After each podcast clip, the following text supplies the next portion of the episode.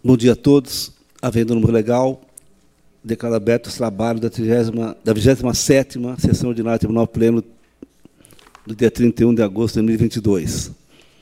Ata da 20 Sessão Ordinária do Tribunal Pleno de 24 de agosto de 2022, que encaminha a Vossas Excelências.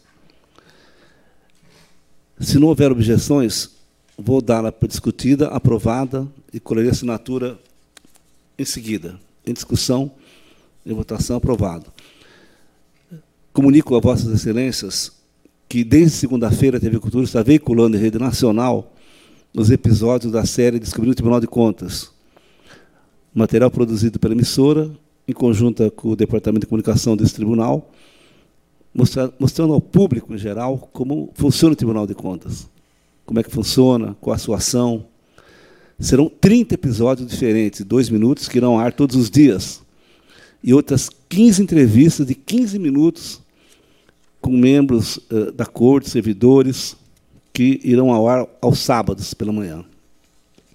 Informo também que o Tribunal de Contas firmou convênio com a USP para desenvolver soluções de inteligência artificial para aprimorar a atividade de controle externo. Um objetivo imediato é permitir a análise inteligente de uma grande quantidade de notas fiscais eletrônicas, para identificar possíveis eventuais casos sobre preço e eventual superfaturamento de preço eh, setor público, entre outras tarefas. Informo também que o tribunal formalizou ontem um contrato com a Fundação Getúlio Vargas, e esse eh, contrato irá oferecer aos servidores um curso de mestrado profissional em gestão e políticas públicas. Teremos 25 vagas eh, nesse mestrado, para quem atua na capital nas 20 unidades regionais. O edital será lançado amanhã pela Escola de Contas Públicas. Recebi também, ontem, representantes do Ministério Público do Trabalho de São Paulo, que vieram discutir possíveis eh, ações conjuntas orientação dos municípios. Estiveram aqui o procurador-chefe da Procuradoria Regional do Trabalho, da segunda região, João Eduardo Amorim, e a coordenadora nacional de promoção de regularidade de trabalho e administração pública, doutora André da Rocha Carvalho Gondim. Por fim, amanhã esse tribunal sediará um encontro que celebrará 30 anos da Tricom. O seminário está sendo organizado em parceria com o município e debaterá os desafios do controle externo do Estado Democrático de Direito. Convido a todos, uh, senhores conselheiros, senhora conselheira, senhores auditores, procuradores, procuradores, todos os servidores que participem. A palavra é livre, senhores conselheiros. Com a palavra, o conselheiro Dias Costa. Excelentíssimo senhor presidente, excelentíssimos senhores conselheiros, senhor procurador-geral do MPC, senhor procurador-chefe da Fazenda, doutor Carim, eminente procurador do Estado. Muito bom dia a todos. E, senhor presidente, uh, Vossas Excelências me honraram com a designação de representar o nosso tribunal perante a diretoria da Atricom que, como foi registrado pela presidência, completa 30 anos de existência. Uh, nessa condição, uh, eu aproveito a oportunidade para que fique consignado formalmente na ata de nossos trabalhos um voto de congratulações por todo o trabalho, dedicação e produtos efetivamente importantes em prol do sistema de tribunais de contas e do controle externo técnico de nosso país, que essa entidade vem desenvolvendo ao longo desses 30 anos. Quando de sua criação, estavam presentes aqui já o conselheiro Antônio Roque Citadini e o conselheiro Edgar Camargo Rodrigues. É, eu cheguei dois anos depois, o presidente era o Frederico, vocês vão lembrar, da, do Distrito Federal, né? E de lá para cá, uma sucessão de presidentes e diretorias que sempre procuraram, uh, no máximo de seus esforços, dignificar o controle externo do Brasil. A Tricom desempenha papéis de enorme relevância, tanto na representação judicial dos interesses da nossa instituição, o que a falta de um órgão de controle externo nacional de coordenação do controle externo nacional, melhor dizendo, uh, dá a ela também um papel de uma certa coordenação das atividades dos tribunais de contas do Brasil.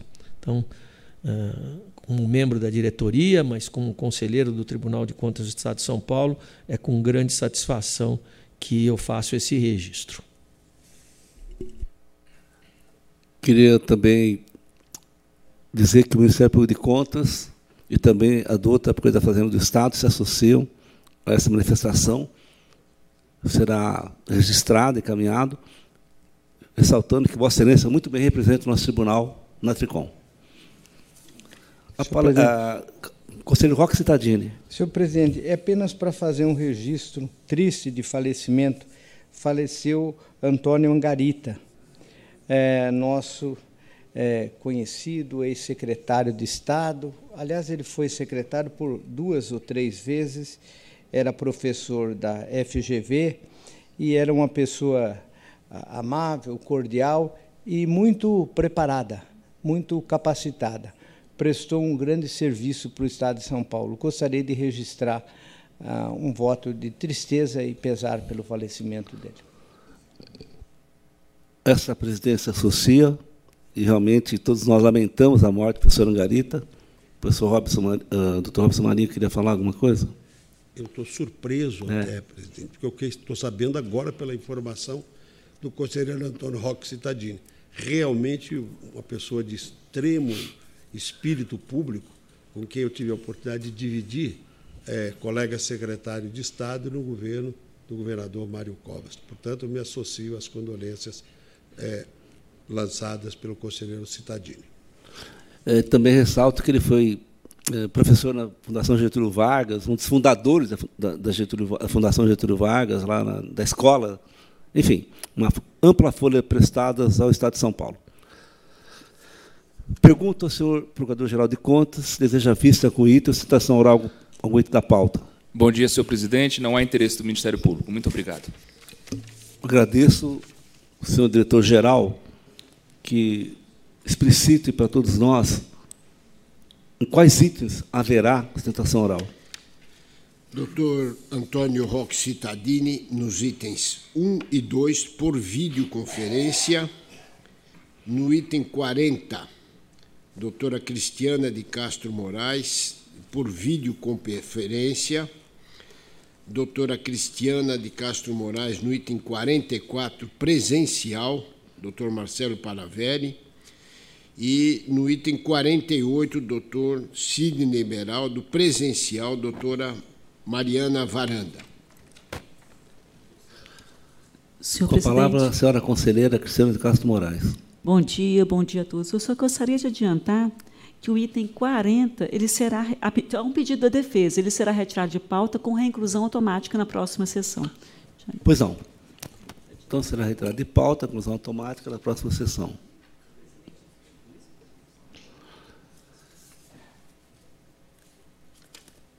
É, nos termos de resolução 1 de 2017, submeto ao Igreja Plenário lista de exames prévios de editais da esfera estadual para referendo e conhecimento.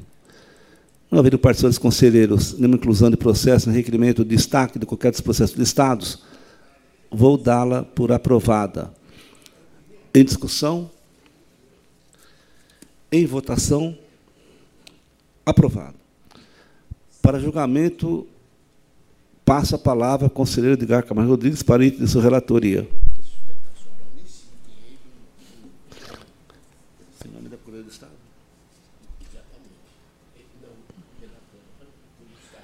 E ressaltando, eminente conselheiro, que será, haverá sustentação oral pelo eminente procurador, doutor Carim. Pois não, com a palavra, nobre conselheiro. Muito bom dia, senhor presidente. Bom dia, senhora conselheira, senhores conselheiros, diretor-geral. Cumprimento a todos, minhas homenagens. Senhor presidente, trago o exame prévio de um edital do Centro Estadual de Educação Tecnológica Paula Souza, que quer prestação de serviços de nutrição e alimentação, refeições elaboradas e transportadas da cozinha da contratada às unidades escolares. do Centro Estadual de Educação Tecnológica Paula Souza, pertencentes à gestão centralizada da alimentação escolar do Estado de São Paulo, refeição transportada, almoço e jantar. As insurgências no processo se referem à restrição à publicidade do processo licitatório, mediante supressão de documentos e a posição de tarja em outros, inclusive ocultando o valor estimado do contrato. Celebração do ajuste condicionado à ausência de registro de negativação perante o CADIM. Ausência de lapso temporal a ser delimitado diante da quantidade de refeições tidas como parcela de 50% dos lotes.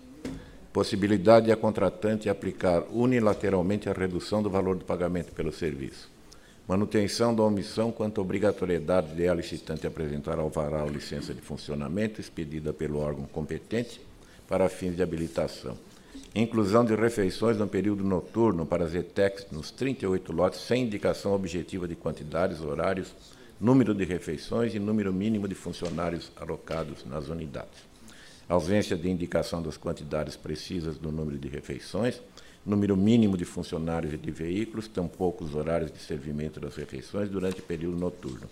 Ilegalidade na previsão de atribuir ao pregoeiro o poder de responder questionamento do edital, previsão de subcontratação no transporte, etapa mais vulnerável no processo de fornecimento de refeições e necessidade de previsão de rumo das sobras das refeições. Na instrução, com base nos pronunciamentos dos segmentos de economia jurídica e chefia de assessoria técnica, impulsiona-se conclusão pela improcedência das representações de Objetiva Serviços Terceirizados, Elito Sera Limpeza e Engenharia, e pela procedência parcial das trazidas por Caíque Santos de Castro, Daiana de Oliveira Ferreira, Estrela Alimentação e Marana Paula Lopes Mainardi, com aplicação de multa nos termos do artigo 104.3 da Lei Complementar 709 para a Procuradoria da Fazenda do Estado, não há elementos objetivos para aquecer com os pontos de irregularidade acolhidos pela TJ, os quais, conforme entende, restaram suficientemente afastados com as justificativas trazidas pela defesa.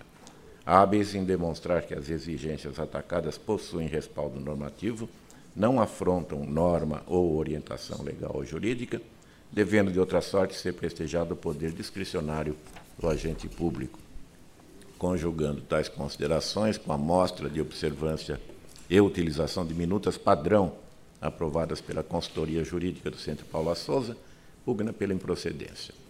O Ministério Público reproduz solução alvitrada pela preopinante ATJ, inclusive quanto à penalização pecuniária do gestor, mercê do descumprimento das determinações emanadas desta Corte. É a síntese do relatório. E eu cumprimento o doutor Carim José Feres, né, nos sentimos honrados com a participação de Sua Senhoria na sustentação oral e neste julgamento. Senhor conselheiro, com a palavra, doutor Carim José Feres, Lúcio Procurador do Estado.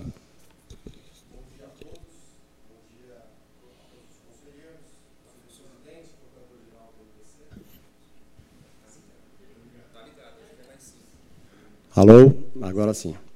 Bom dia a todos, senhores conselheiros, senhor conselheiro presidente, procurador-geral do MPC, senhor secretário diretor-geral, a todos os presentes. Doutor Edgar já fez um ótimo relatório do caso, e eu, mais sucintamente, vou é, dizer que ele já passou, teve as justificativas apresentadas, depois passou pela ATJ, que afastou a maioria das impugnações trazidas pelos diversos representantes e a Procuradoria da Fazenda do Estado manifestou-se pela improcedência total, indo posteriormente ao Ministério Público de Contas, que se manifestou também é, pela, pelo afastamento da maioria das impugnações, mas pelo acolhimento de algumas das impugnações. E o que traz é, a Procuradoria da Fazenda do Estado, que me traz aqui a fazer essa rara, esse raro momento, essa sustentação oral, são dois pontos muito sensíveis à Procuradoria do Estado, que pugnou pela improcedência, mas esses dois pontos têm que ser afastados, talvez não tenham sido é, exatamente destacados por nós anteriormente, agora eu vou reforçar a necessidade de que eles sejam totalmente afastados. os pontos quais sejam.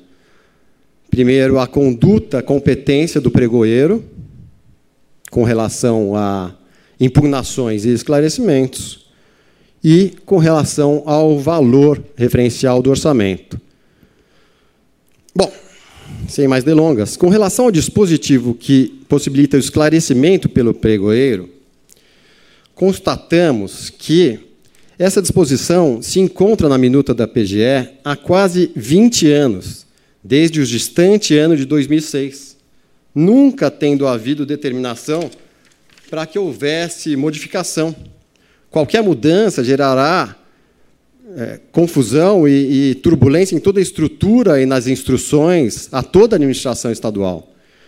Como o representado do Centro Estadual de Educação Tecnológica, Paula Souza, é, afirmou nas suas justificativas, não incorreu em qualquer ilegalidade, pois utilizou a minuta padrão elaborada e constantemente revisada pela PGE desde o ano de 2006. Isso eu vou, eu vou frisar em vários momentos. É, o importante aqui nesse caso é esclarecer e fazer a devida diferenciação entre impugnação e esclarecimentos. Eu, que fiz a, a, a manifestação da, da Procuradoria da Fazenda, não bati tanto nesse ponto, e foi um ponto de confusão que teve pela ATJ jurídica e até pelo Ministério Público de Contas. O texto da minuta do edital repete, o texto da minuta do edital, feito pelo Centro Estadual de Educação Tecnológica Paula Souza, repete em seus itens 14.1 e 14.2 os exatos termos da minuta padrão disponibilizada no sítio da PGE, utilizado desde 2006, há quase 20 anos, por todos os departamentos públicos necessários dessa contratação. Aqui eu abro aspas, né, nem seria, mas é importante mencionar que está no item 14 da minuta edital da PGE, que, que, tem o título de impugnações e pedidos de esclarecimento. O 14.1 fala sobre a forma e o 14.2 fala sobre a decisão. Abro aspas. As impugnações serão decididas pelo subscritor do edital e os pedidos de esclarecimentos respondidos pelo pregoeiro, até o dia útil anterior à data fixada para a abertura de sessão pública. Também tem a resolução da Casa Civil número 27, de 25 de maio de 2006, que também indica as atribuições do pregoeiro, que eu não vou ler aqui, é o artigo 14, que o CAPT compete ao pregoeiro a coordenação dos trabalhos da equipe de apoio e a condução da sessão pública do pregão eletrônico, cabendo-lhe especialmente. E aí traz 11 incisos falando sobre as atribuições do pregoeiro. Então, é, resumidamente, eu sou, eu sou extremamente prático e objetivo. Nós estamos está se confundindo nesse processo impugnação com esclarecimentos. As impugnações formais, para ficar bem claro, as impugnações formais devem ser remetidas à autoridade competente para tal análise. Não é isso que está dizendo o edital. Eh, não podemos igualar esclarecimento à impugnação. Nós estamos repetindo, o edital repete, ele está repetindo a minuta padrão há quase 20 anos, desde 2006. Nesse sentido, podemos citar um TC julgado pelo, por essa mesma Cor de Contas, que é o 10861 989 16.8, onde se analisou representação em face do edital do Centro de Detenção Provisória de Mogi das Cruzes, e onde houve manifestação da SDG no seguinte sentido: portanto, a referida análise, aqui abro aspas, portanto, a referida análise pelo pregoeiro envolve a verificação da existência de legitimidade, tempestividade, interesse, motivação e regularidade formal, que, se acolhidas, abrirão prazo de três dias para apresentação de razões pelo recorrente, nos termos do artigo 4 inciso 18 da Lei 10.520 2002, artigo 26, caput, decreto 5450 2005. O escopo da sobredita análise, ainda entre aspas, o escopo da sobredita análise consiste em impedir a protelação do certame, em atenção ao princípio da eficiência e da satisfação de interesse público. Trata-se, pois, de verificar se o interesse interposto apresenta um mínimo de plausibilidade. A verificação dos pressupostos de admissibilidade, nomeadamente dos motivos para a interpretação de recurso, porém, não se confunde com a análise do mérito recursal. Eu ponho entre aspas isso para frisar. Essa, a decisão adotada nesse caso foi no sentido da manifestação é, desta Procuradoria naquele caso e da ilustre SDG, conforme citei acima, consoante relato, é, relatório e voto levados à sessão de 27 de fevereiro de 2018. Aqui eu posso fazer uma menção à manifestação do Ministério Público que confunde totalmente impugnação com esclarecimento ela diz, por outro lado, a jurisprudência desse tribunal é firme no sentido de que a atribuição de pregoeiro responder impugnações em face do edital desborda os limites legais, a exemplo da seguinte decisão. Impugnações, sim, mas estamos falando de esclarecimentos. Não podemos é, confundir impugnações com esclarecimentos. Ou seja, na própria. E aí ela cita uma, uma decisão, a título de jurisprudência. A jurisprudência desse tribunal afirma que a competência para o pregoeiro decidir sobre impugnações administrativas extrapola o artigo 3 quarto da Lei 10.520. Sim, impugnações. Impugnações. Então, são duas coisas diferentes: impugnações e esclarecimentos. Isso passou meio batido por vários setores, inclusive quando foi para lá para fazer o, é, esse caso já, já teve uma, um primeiro edital, então já é um segundo edital. Quando é, passou lá na consultoria jurídica, e também não, não, passou meio batido, ninguém se atentou a isso, mas é, esse é o ponto que queremos deixar bem claro. A Procuradoria precisa deixar bem clara para não, ter, não ter o risco dessa confusão. Impugnação é uma coisa, esclarecimento é outra. Impugnação, competência da autoridade. Esclarecimentos, de modo geral, possível do pregoeiro é, resolver, ter essa competência. O segundo ponto é o orçamento. Já estou vendo aqui que eu estou na metade do meu tempo, então vai dar certinho, porque o segundo ponto é orçamento. Bom, acerca da divulgação dos orçamentos do pregão eletrônico, o entendimento da Procuradoria-Geral do Estado está expresso desde 2010 pelo parecer GPG 107 de 2010, aprovado pelo Procurador-Geral do Estado, e tem sido no sentido de que não devem ser objeto de divulgação o valor estimado da contratação e as respectivas planilhas, antes que se instaure a fase de negociação dos preços. Tal entendimento também tem sido aceito de forma unânime e pacífica por essa corte de, essa corte de Contas há muitos anos. Poderíamos citar diversas decisões em casos variados nesse sentido, como a, por exemplo, do TC 42.715.02610, proferida também em sede de exame prévio digital, de lavra do Dr. Edgar Camargo Rodrigues, onde restou asseverado que, abro aspas novamente, por outro lado, decisões pretéritas desta Corte entenderam que a modalidade pregão desobriga a administração da divulgação de orçamento detalhado em planilhas. E, e, e fez uma, essa, esse parágrafo faz uma nota, que é a nota 4, e na nota 4 se lê, abro aspas novamente, exemplificativamente no TC 27.35.0267 e 14.345.0269, este nos seguintes termos, abre aspas dentro da nota, no que diz respeito à questão da ausência de disponibilização de orçamento básico para consulta, não se desconhece que, tratando-se de pregão, não haveria necessidade de sua divulgação em planilhas de quantitativos e custos unitários, por força do quando disposto no artigo 3 3 da Lei 10.520. Em outro TC, o 10.614.989.19.2, ficou constando, abro aspas, a queixa relativa à falta de divulgação do orçamento estimativo no edital deve ser afastada. Tratando-se de pregão, esta Corte há muito consolidou o entendimento de que é dispensável a divulgação do orçamento estimativo no texto edital. A Lei 10.520, ao definir que o orçamento constitui informação afeta aos, aos autos do processo licitatório, não impôs que o instrumento convocatório consignasse essa informação. O próprio precedente citado pela ATJ Jurídica, no, na manifestação dela, que é o TC 11.959.989.17, assevera que, abre aspas, não há obrigatoriedade de divulgação do valor estimado na contratação no ato convocatório, fecho aspas. Por fim, sem querer cansá-los, mas sobre os dois pontos aqui aprofundados, vale a pena citar caso recente muito similar, qual seja o TC 13 303 989 198, que também cuidou de representação intentada em face do Centro de Detenção Provisória de Santo André, da Secretaria de Administração Penitenciária, alegando, entre outras coisas, na representação, falta de valor estimado para a contratação e ausência de orçamento detalhado em planilhas. Essa representação foi indeferida liminarmente por decisão singular do nosso presidente, Dr. Dimas Ramalho, em 30 de maio de 2019, asseverando que, abro aspas novamente, Preliminarmente, o instrumento convocatório impugnado segue minuta padrão elaborada pela Subprocuradoria-Geral da Consultoria-Geral para a prestação de serviços de nutrição e alimentação nas unidades subordinadas às Secretarias da Segurança Pública e da Administração Penitenciária, em conformidade com as instruções do volume 5 do CADETERC, com aprovação da Procuradoria-Geral do Estado. Ainda entre aspas. Este mesmo edital já foi utilizado por outras unidades gestoras e executoras, subordinadas à Secretaria da Administração Penitenciária e objeto de representações que tramitaram nesta Corte sob o rito de exame prévio de edital, TC 18.821.989.18.3 e TC 19.882.989.18.9.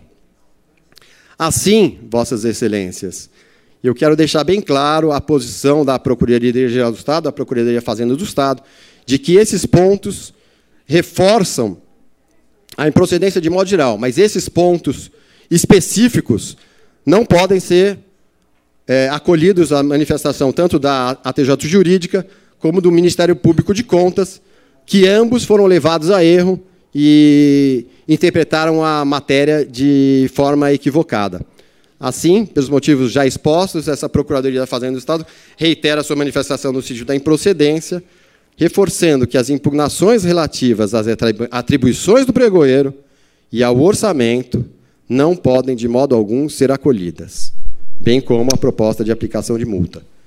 Bom dia, obrigado, agradeço e aguardo.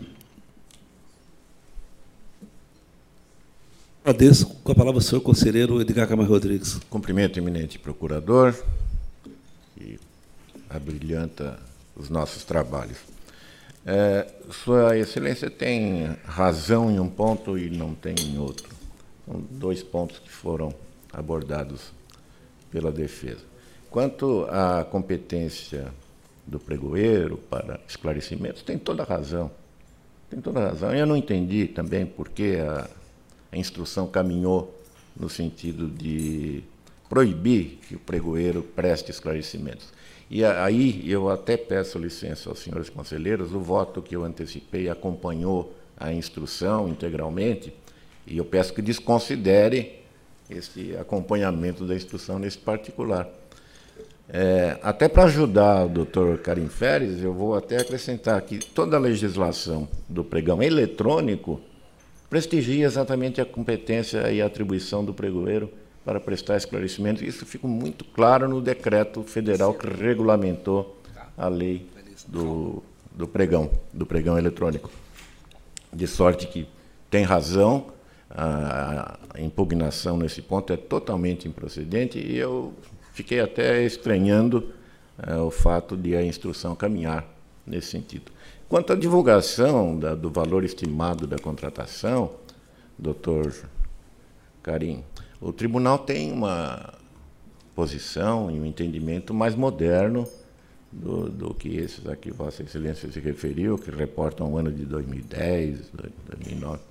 É, atualmente, o entendimento consolidado no tribunal é de que esta informação consta, deve constar do processo administrativo, do processo de licitação, ela não é obrigatória quanto à sua publicação, mas ela tem que estar à disposição do, do interessado, e num local que se indique, porque o tribunal entende que é importantíssimo prestigiar uh, a Constituição da República com relação à transparência. Né?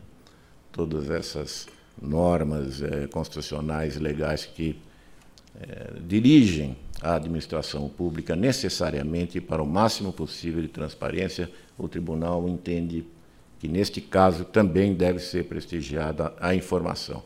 É uma informação que não é secreta, não há razão nenhuma para, para ser secreta. Chega de coisa secreta, né? Orçamento secreto, sigilo de 100 anos. Aqui não. É um processo administrativo público e as informações devem ser franqueadas a quem é, procure.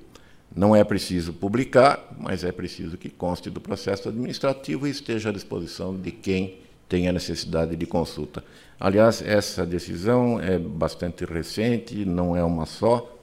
É, me lembro que foi no processo de DR que, que ela começou essa discussão. Houve longos debates, muito enfático o nosso presidente Dimas Ramalho com relação a esse ponto, disso me lembro bem, e é o que tem prevalecido na jurisprudência moderno. Então, eu mantenho como procedente esta impugnação, determinando a, a interessada que torne público o local onde essa informação quanto ao valor estimado da contratação poderá ser acessado por quem se interessar.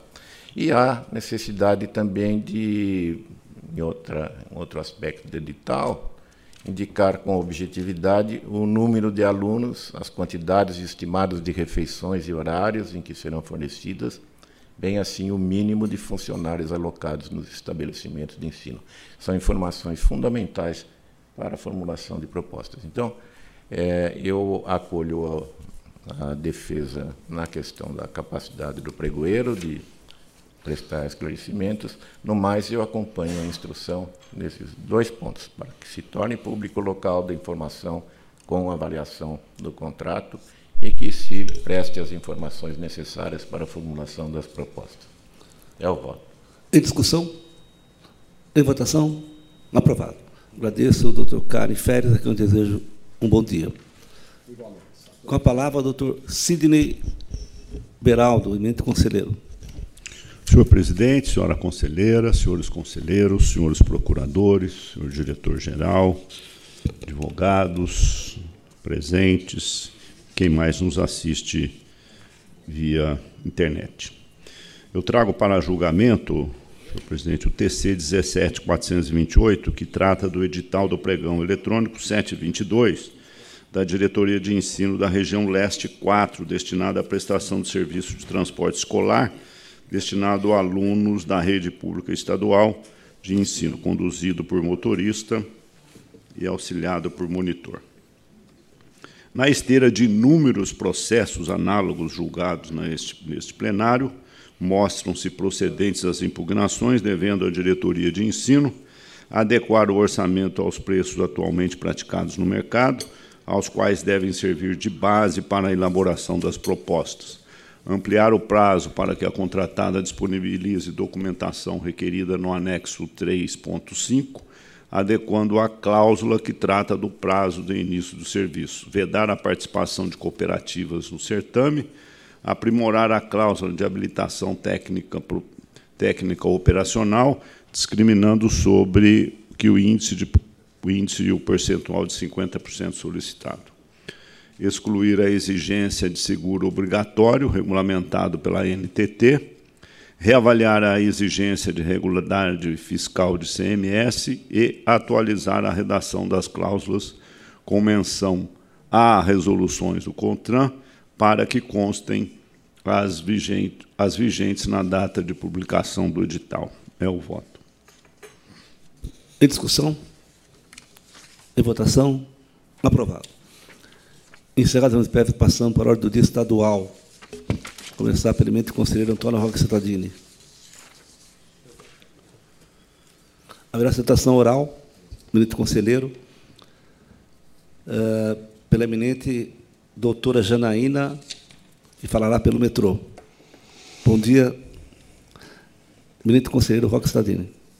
Bom dia, doutora Janaína, senhores conselheiros, eh, senhor presidente, senhores procuradores, o item 1 e 2 é, tratam-se de aqui de recurso ordinário do, da Procuradoria sobre contratação do metrô, fornecimento de veículos auxiliares para manutenção de via permanente.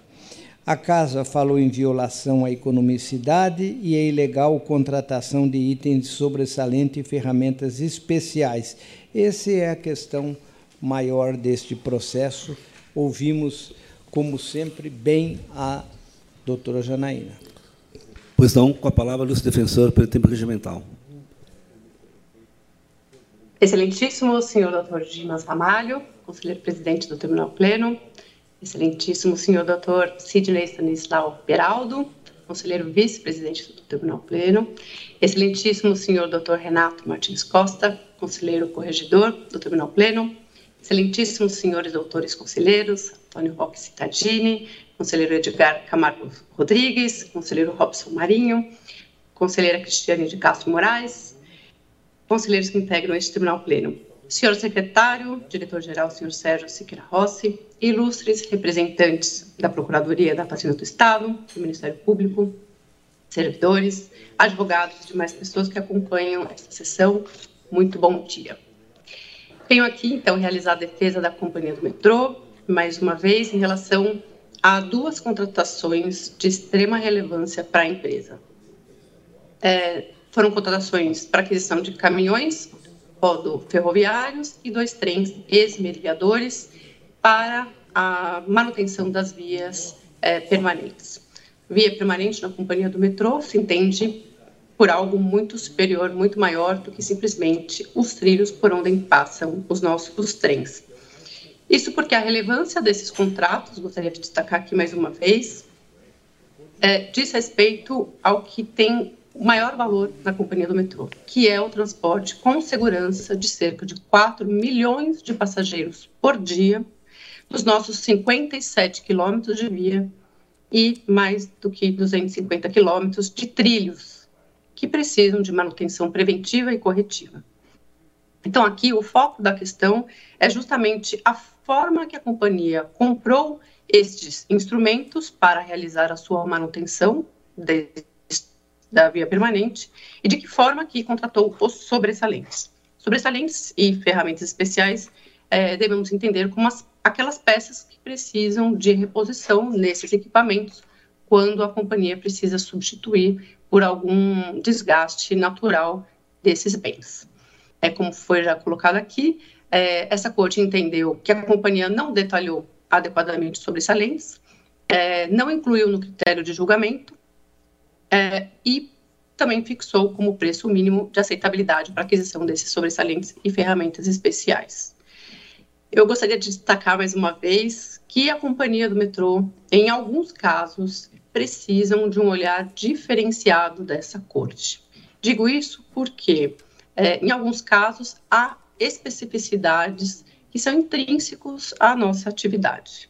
E fica aqui um convite para que, ainda que em sede de recurso ordinário, se possível, é, seja realizada uma visita em loco, para que se constate fisicamente o porquê que esses equipamentos são diferenciados e, portanto, também os seus sobressalentes.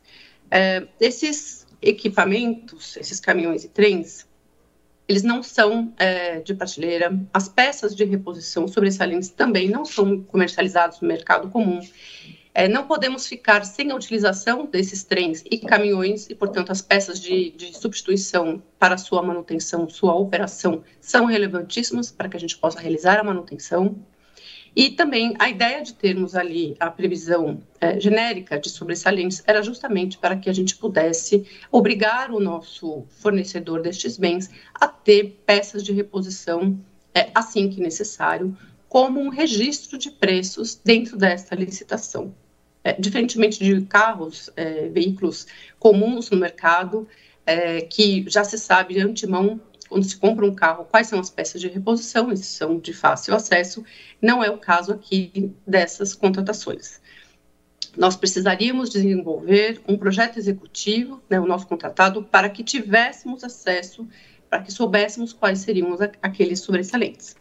É, no, na linha de raciocínio de que o acessório segue o principal, se não tínhamos conhecimento pleno do que se tratava o principal, não poderíamos elencar como anexo ao edital é, numa planilha de preços, quais seriam os seus acessórios. Então, foi este o raciocínio que a companhia é, se baseou para realizar da forma que foi realizada a licitação, até para evitar jogo de planilha por parte ali dos nossos licitantes. É, a, esse, essa corte já foi sensível à realidade da companhia em outras oportunidades, tanto que julgou é, em caso similar, é, com relação aos sobressalentes, de forma regular e que consta do nosso recurso. Gostaria de destacar que a companhia já se adaptou ao que é o entendimento dessa corte. Nos nossos editais já estabelecemos de forma diversa, então já nos antecipamos a essa orientação dessa corte. Portanto, essa licitação, essa contratação que estamos falando aqui, diz respeito a um momento anterior à consolidação da jurisprudência dessa corte. Portanto, não se poderia antecipar qual seria entendimento que seria esposado pelos órgãos técnicos. E então, em nome da segurança jurídica, gostaria de solicitar o julgamento aqui pela regularidade, destacando mais uma vez que a companhia já se adaptou a essa orientação. E o último ponto, é, para, para finalizar aqui a minha defesa, diz respeito à regularidade do, da forma que a companhia realizou o orçamento para aquisição e customização desses veículos. Como eles não são veículos de prateleira, é, não conseguiríamos fazer uma cotação exata entre aquilo que pretendíamos contratar e aquilo que a companhia poderia encontrar no mercado é, para fins de orçamento. Por isso que a companhia se utilizou de referenciais e preços de contratações é, anteriores. Os órgãos técnicos, no início, entenderam pela regularidade é, dessa atuação da companhia, houve de fato uma diferença entre o que foi orçado e o que foi depois contratado, e, portanto, não há que se falar em prejuízo ao erário e ao interesse público que foi plenamente aceito e, e foi atingido. Portanto, solicito aqui o julgamento pela regularidade da atuação da companhia e pelo princípio da regularidade, pelo princípio da segurança jurídica. Solicito que, se for o caso, que se leve ao campo de recomendações para que a companhia adote aquilo que já está adotando, de fato, é, adaptando a orientação dessa colenda da corte, no que diz respeito aos sobressalentes e, e ferramentas especiais, e no que diz respeito à realização do nosso orçamento, que também se entenda pela regularidade. Lembrando que a companhia leva muito a sério os casos em que há, infelizmente, alguns poucos casos pela irregularidade. Nós internalizamos isso, temos indicadores de desempenho da empresa que acompanham os atos de irregularidade ou irregularidade dessa corte. O assunto é levado ao Conselho Fiscal, ao Conselho de Administração, o Comitê de Auditoria Estatutária tudo isso é, diz respeito ao respeito que a companhia tem às posições dessa corte e, portanto, neste caso em especial, já internalizamos e alteramos, inclusive, todos os nossos editais. Por esse motivo, gostaria de reiterar o pedido pela regularidade. Muito obrigada. Agradeço e devolvo a palavra ao ilustre relator. Eu cumprimento a doutora Janaína, que, como sempre, faz uma defesa brilhante e traz uma série de argumentos relevantes. Eu vou retirar o processo, é, retornando ao, ao, gabinete. Retirada, retornando ao gabinete, agradeço a luz defensora, que desejo um, bom dia. Agora passa a palavra ao Lício Conselheiro Edgar Camargo Rodrigues. Senhor presidente, eu peço licença para retirar o item 3, volta ao gabinete. Pois não. Relato 4, que é um pedido de reconsideração de sanatorinhos, ação comunitária de saúde quer que o tribunal reconsidere decisão anterior que negou seguimento a determinada ação de rescisão por não encontrar na petição elementos suficientes para conhecimento da ação. Desta feita, novamente, eu entendo que as razões não são hábeis a infirmar os fundamentos da decisão. A autora é realmente carecedora da ação, então eu conheço o pedido de reconsideração, mas nego no mérito. Isso é votação conhecida da votação aprovado. Agora passa a palavra ao conselheiro Renato Batista Costa. Para o item 5, senhor presidente, matéria que retorna recursos ordinários contra a decisão que julgou irregulares as contas da Universidade de São Paulo do exercício de 2013, aplicando multas aos responsáveis. A recorrente é a universidade e também recorre o ex-magnífico reitor. Os processos já integraram a pauta de trabalhos desta corte e, após proferir voto pela irregularidade, o eminente conselheiro Dimas Ramalho, então no plenário, pediu vista e propôs a conversão em diligência, o que foi acatado pelo plenário, para que a fiscalização uh, obtivesse informações especificamente quanto ao montante da dívida existente com a SPPrev e que a universidade teria deixado de registrar na documentação contábil. Em atendimento a essa diligência, a USP anexou o instrumento de reconhecimento, consolidação e confissão para repactuação de dívidas e haveres, firmado em 5 de 12 de 2011, aqui nós estamos nas contas de 13, constando a extinção da dívida do débito principal, tendo a despesa assim sido considerada como quitada. Feitos estes registros, indico que tanto o PFE quanto o MPC propugnaram o não provimento dos apelos. Primeiro tema, eu me dispenso, senhores conselheiros, de maiores considerações, porque envolve a questão do teto remuneratório, tantas vezes aqui já discutida e esquadrinhada seja no seu limite, seja até quando uh, se toleraria a sua uh, extrapolação.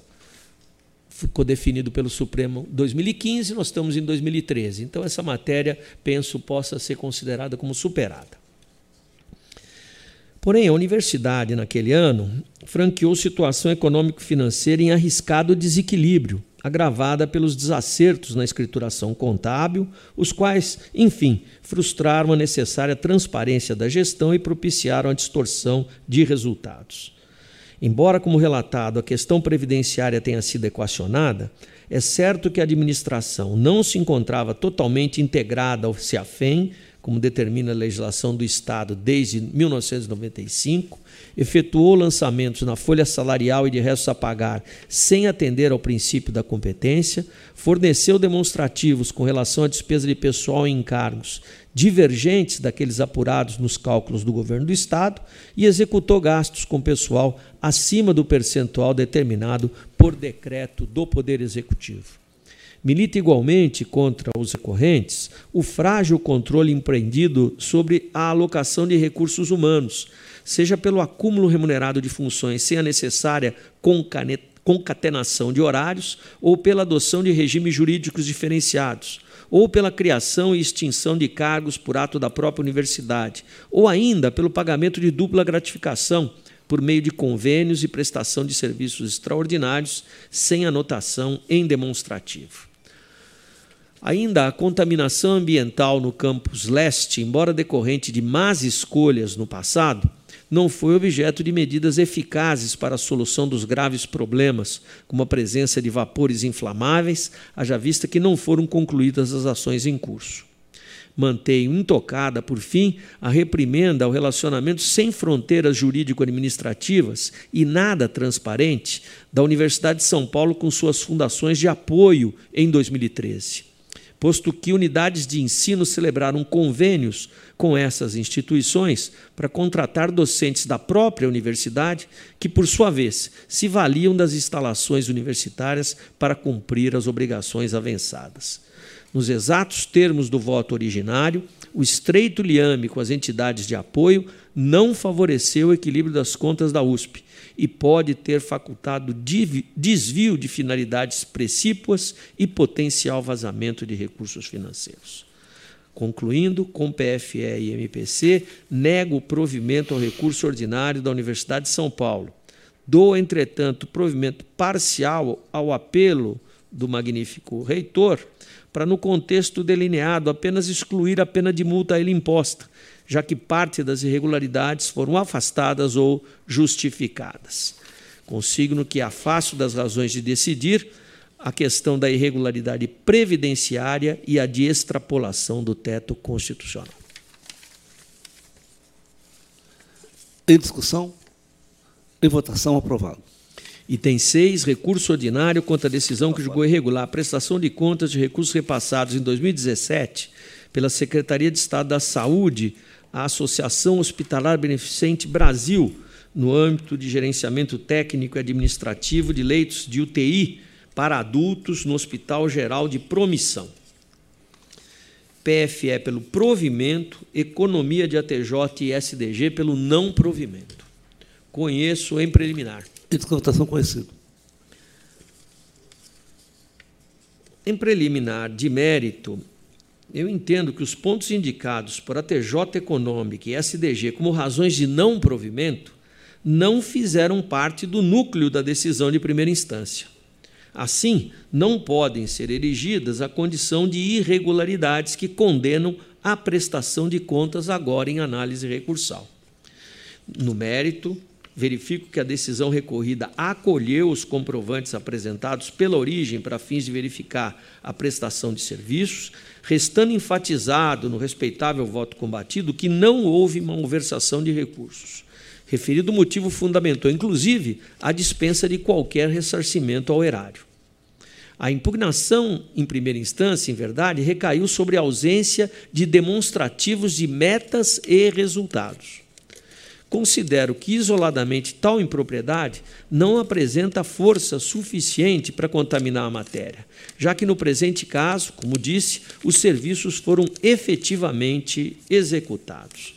Eu uh, colaciono, inclusive, no voto que encaminhei a Vossas Excelências, jurisprudência correspondente a essa minha assertiva. Eu acompanho o PFE e voto pelo provimento do recurso. Em discussão, em votação. Aprovado. Com a palavra, senhor conselheiro Robson Marinho. Senhor presidente, o item 7 é proposta para excluir do rol de entidades fiscalizadas a já extinta DRM2 Tatuapé, unidade administrativa da Fundação Casa. É o encaminhamento que eu proponho a Vossas Excelências. Em discussão, em votação aprovado. O item 8, embargos de declaração oposto pela CDHU contra acordo que negou provimento a recurso ordinário da companhia. PFE opina pela rejeição. Em preliminar, conheço dos embargos. Em votação conhecido. No mérito, o acordo não se receita da omissão alegada. Voto pela rejeição. Em discussão, em votação aprovado.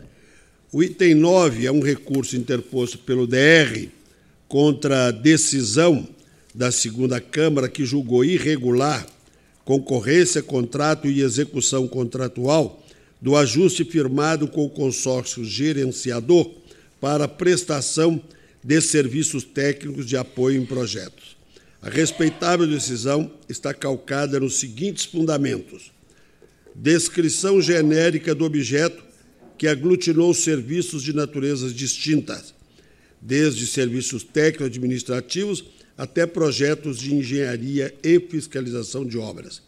A ausência de justificativas para os pesos atribuídos à nota técnica, 70%, e ao preço, 30%, o que levou a contratar o quarto melhor preço, apesar de a detentora da primeira melhor proposta ter satisfeito todos os requisitos da de habilitação. E ainda impossibilidade de aferir se a execução contratual atingiu a finalidade pretendida, pois as medições não especificavam as atividades, projetos e obras desenvolvidas. PFE pelo provimento, MPC e SDG pelo não provimento. Preliminar, eu conheço os recursos. Em discussão, votação conhecido. No mérito, nenhuma das falhas relatadas foi esclarecida de maneira satisfatória pela peça recursal voto pelo não provimento, mantendo a íntegra, na íntegra a decisão combatida. Em discussão, em votação, aprovado. O item 10 é um recurso interposto pela FDE contra a decisão que julgou irregular pregão e decorrente contrato e aditamentos firmados para locação e gestão de impressoras. PFE e MPC opinam pelo desprovimento. Em preliminar, conheço do recurso. Conhecido. No mérito, a declaração de irregularidade se baseou na contratação em lote único para toda a rede estadual da Secretaria Estadual de Educação, fato que, em tese, poderia ter conduzido a uma restrição nas condições de competitividade. Peço vênia para divergir do MPC e também do, da PFE.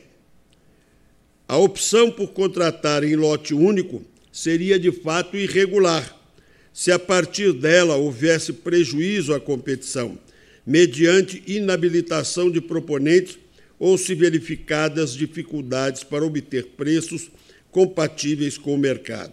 Analisando os autos, verifica-se que não foi este o caso. O pregão contou com a participação efetiva de seis proponentes, sendo contratada a que ofereceu o menor valor não houve notícia de inexecução contratual ou de intercorrências no cumprimento do ajuste. Também não há indícios de sobrepreço preço ou malversação de recursos. Em realidade, os autos indicam nitidamente o contrário. Sagrou-se vencedor o licitante que apresentou o menor preço, valor que teve sua regularidade expressamente confirmada pela assessoria técnica. Diante das características do caso concreto e pelos demais fundamentos que trago em meu voto, que já disponibilizei previamente a Vossas Excelências, proponho o provimento do recurso para o fim de julgar regulares pregão, contrato e aditivos. Em discussão, em votação, aprovado. Agradeço e passo a palavra à conselheira Cristiano Castro Moraes. Senhor presidente, senhores conselheiros, senhores procuradores, senhor secretário-diretor-geral, cumprimento também todos aqui presentes e os que nos assistem via internet. Eu relato o item 11, são recursos ordinários interpostos pela Secretaria de Estado da Saúde e o Serviço Social da Construção Civil do Estado de São Paulo, SECONSE, em face de um acordo exarado pela primeira Câmara dessa Corte, que julgou irregulares um contrato de gestão e termos aditivos. O ajuste objetivou operacionalização de serviços no ambulatório médico de especialidades de Heliópolis. AME Heliópolis, no valor de 175 milhões no prazo de cinco anos. Várias irregularidades da matéria fundamentaram a decisão, destaco. Antes da constituição da AME, já havia sido lançado o chamamento público para gerenciamento da unidade. Foi fixado um prazo exíguo de três dias úteis para as organizações sociais de saúde acorrerem à disputa e se manifestar interesse no gerenciamento do referido ambulatório. Somente a SECONSE se interessou. Representante da Secretaria se responsabilizou pela composição de demonstrativos de atividades e planilhas orçamentárias, o que incumbia a organização gestora. Termos aditivos 6, 7 e 8 desvirtuaram o objeto, uma vez que objetivaram a implantação em plataforma tecnológica de diagnóstico por imagem, readequação da infraestrutura, instalação de ultrassonografia, com despesas adicionais de 20 milhões. Após a implantação da plataforma tecnológica, o diagnóstico por imagem foi transferido para outra unidade, também gerenciada pela Seconce. O aditamento promoveu desconto com recursos de rubrica custeio para os meses subsequentes, sem fazer menção à dotação para investimento o quadro evidencia um descontrole da Secretaria sobre a atuação do SECONSE. A TJ Economia concluiu pelo não provimento dos apelos, em face de que a parcela contratual destinada a investimentos foi desvirtuada, em função dos acréscimos. Ela destacou que, ocorrido pouco mais de quatro meses da celebração do convênio, foi firmado um termo aditivo destinando mais 26 milhões à reforma da área. E mais depois teve termos aditivos 6, 7 e 8, desvirtuando o objeto do valor do contrato, fixados na parte de investimento, elevando de 19 para 47 milhões, evidenciando franca distorção do inicialmente acordado. A PFE pelo acolhimento dos recursos.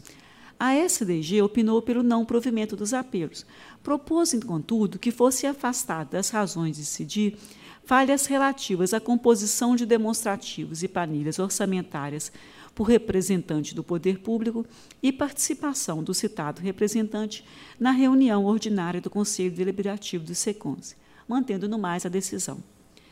Em preliminar, os recursos estão em termos, dele eu conheço. Votação votação conhecido. No mérito, encaminhei íntegra de relatório e voto a Vossa Excelência. Em ambos os recursos, houve insurgência contra a notação relativa à participação de representantes do poder público na reunião do Conselho Deliberativo da organização e na confecção dos demonstrativos de atividades e planilhas orçamentárias apresentadas pela organização social. Os recorrentes indicaram que o representante se tratava do senhor Nelson Frank, que é o superintendente do SECONSE, que à época também era superintendente do Hospital Vila Alpina, o qual se encontrava gerenciado pelo SECONSE. Assim, teria havido participação do representante da secretaria em nenhuma das duas oportunidades. A esse respeito, assim como a SDG, entendo que possa se acolher as razões trazidas pelo interessado, haja vista a documentação encartada nos autos. Não obstante, remanescem propriedades suficientes à manutenção do juízo desfavorável, como é o caso do prazo exíguo ofertado às organizações sociais. Em acréscimo, consoante decidido, tem-se também que os aditivos desvirtuaram o objeto contratual, uma vez que, como apontou a assessoria TJ, tiveram por objeto implantação de plataforma tecnológica, diagnóstico por imagem, com acréscimo de mais de 10 milhões, a parte do investimento em 89%, sendo feito poucos meses após a assinatura do contrato e depois transferido uma outra unidade, também gerenciada pelo Secunce. Complementação da obra do prédio acrescentou, através do aditivo número 7, mais 9 milhões. O aditivo número 8 acrescentou mais 1 milhões. E, como dito por a TJ, esses aditivos elevaram o valor fixado no contrato de gestão de 19 milhões para 47 milhões a parte do investimento. As demais impropriedades aqui relatadas, expostas no voto que encaminhei previamente a Vossa Excelência, também contribuem para a manutenção da decisão recorrida. Ante o exposto, estou encurtando razões e, na companhia de ATJ Economia SDG, o meu voto é pelo não provimento dos recursos ordinários, porém, afastando de decidir, das razões de decidir, os fundamentos atrelados à participação do representante do poder público na reunião do Conselho Deliberativo. Eu voto que eu proponho a Vossas Excelências. Em discussão, em votação, aprovado. Conselheiro Sidney Beraldo. Senhor presidente, item 12 trata de recurso ordinário interposto pela Universidade Estadual de Campinas, Unicamp, em face de acórdão da segunda Câmara que julgou irregular o balanço geral do exercício de 2007 da autarquia nos termos do artigo 33, 3, B e C da Lei Complementar Estadual 709/93, dando quitação aos responsáveis pelos almoxarifados e adiantamentos com recomendações dirigidas ao governador do Estado, quanto ao excesso de gasto com o pessoal. E o secretário de Desenvolvimento e ao secretário de Desenvolvimento Econômico, Ciência e Tecnologia para informar no prazo de 60 dias as providências adotadas, principalmente em relação ao desatendimento do teto constitucional e determinação à fiscalização para verificar as medidas anunciadas pela origem, visando corrigir as impropriedades consideradas de menor gravidade. A reprovação da matéria deu-se primordialmente diante da elevada despesa de pessoal e do pagamento de remunerações acima do teto constitucional. A TJ, PFE, MPC e SDG opinaram pelo desprovimento do recurso. Em preliminar, conheço. Em discussão, votação, conhecido.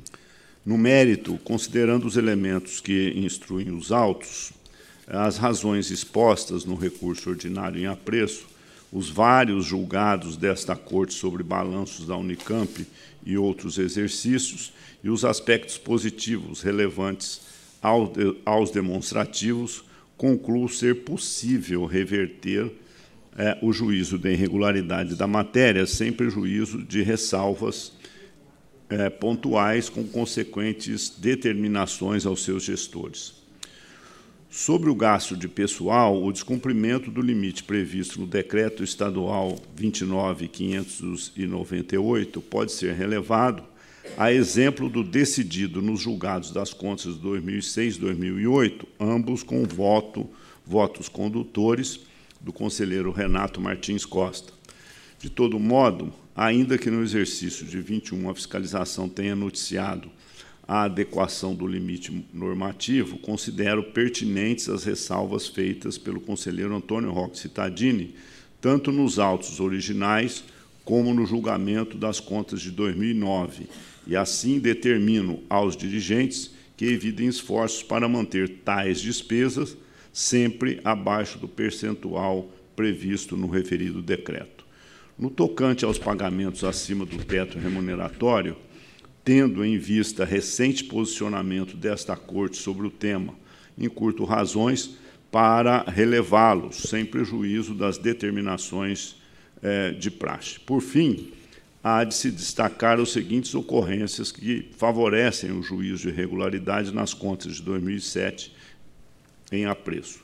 Os resultados financeiro e patrimonial superavitários, quitação de débitos de curto prazo, cobertos pela disponibilidade financeira existente à época, recolhimento satisfatório dos encargos sociais, boa ordem do setor de tesouraria almoxarifado e adiantamento, tanto que, em relação a estes últimos, o relator originário quitou e liberou os responsáveis.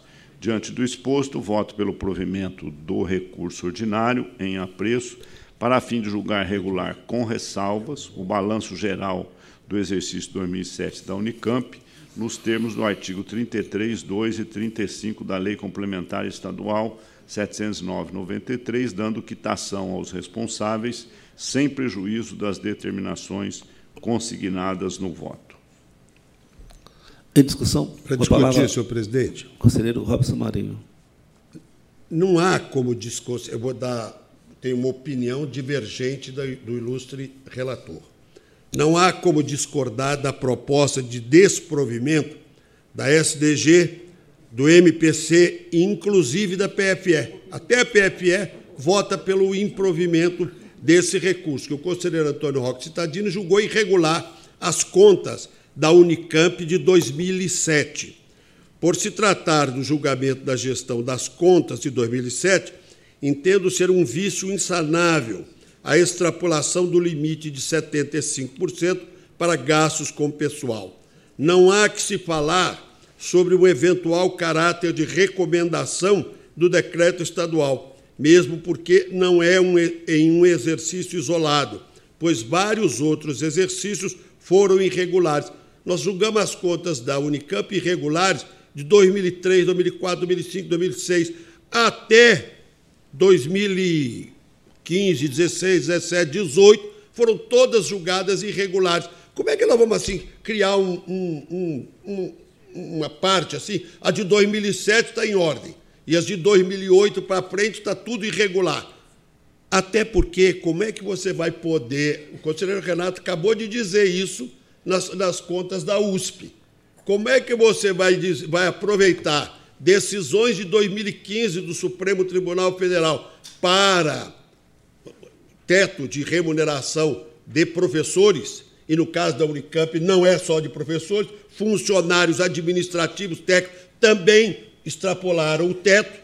Como é que você vai poder admitir isso? Em 2022, o Tribunal de Contas, 2021, mudou o entendimento e acata nesse ponto as recomendações do Supremo Tribunal Federal. Você vai usar isso para aprovar as contas de 2007? As contas de 2008, 9, 10, 11, 12, 13, 14 e demais já foram todas rejeitadas. Então, eu peço com todo respeito ao ilustre relator, conselheiro Cid Liberaldo, que particularmente não entende. Até porque é o seguinte: vamos falar uma outra verdade aqui que não foi dita até agora. Essa, a tal da FUNCAMP é uma safadeza consagrada e perpetuada dentro da Unicamp. É a forma de contratação de professores da Unicamp para ganhar um segundo salário. E não dá satisfação para ninguém nas suas contratações. Contrata sem licitação e usa recursos de quem? Recursos orçamentários da Unicamp para pagar essas contratações que a Funcamp faz. Portanto, nós estamos falando disso há 10, 12 anos, está chegando a hora que tem que tomar uma atitude. Não é possível, vou relevar essas falhas, vou só mandar mais uma vez recomendar para a Unicamp que não só pague os professores, não pague os demais, porque os demais também ganham acima. Então, é o meu entendimento pessoal. Eu peço desculpas até, é, é, mas eu já, na Câmara, outro dia, eu já fiz essa observação. E eu não sei usar as palavras do conselheiro Renato na crítica que fez à USP 2013. Aqui é Unicamp 2007. É muito pior. Portanto, o meu voto é pelo desprovimento, acompanhando a instrução dos órgãos técnicos da Casa, senhor presidente. Continua a discussão. Conselheiro Não, só, Sidney Beraldo. Só para complementar aqui a, a, as informações, eh, tem razão o, o, o, conselheiro Robson quando cita aqui outros, eh, outros eh, balanços que foram aprovados, mas eu queria informá-lo que, nesses casos específicos, eu tive a oportunidade de, de avaliar, tem é, outras questões que levaram à reprovação. Neste caso aqui, são dois pontos os dois pontos. Né?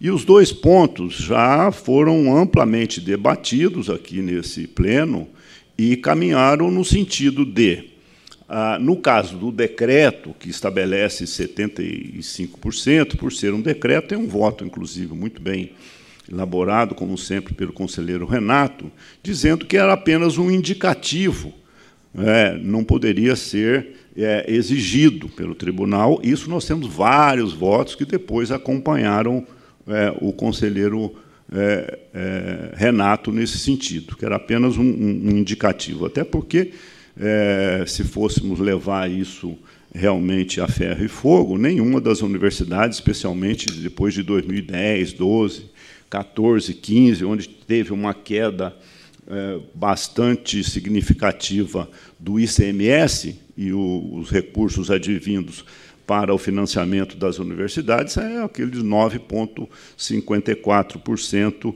é, do ICMS. Então, esse é um ponto. O segundo é a questão do teto, conselheiro Robson, né?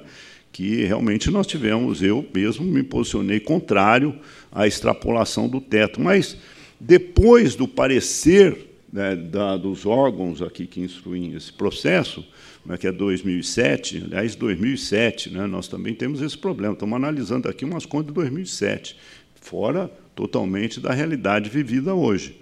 Tem decisão do Supremo Tribunal dizendo que é, os professores é, foram equiparados ao teto é, do, do, do Supremo Tribunal.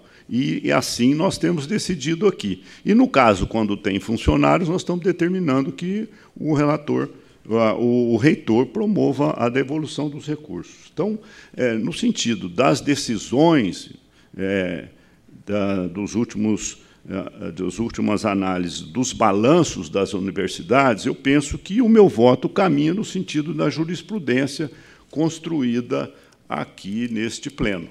Então, portanto, é, embora reconheça a, a, a, manifestação e os argumentos trazidos aqui pelo conselheiro Robson, mas eu mantenho ainda o meu voto pela regularidade em função da construção do, neste pleno da jurisprudência nesse sentido. Conselheiro Robson Marinho.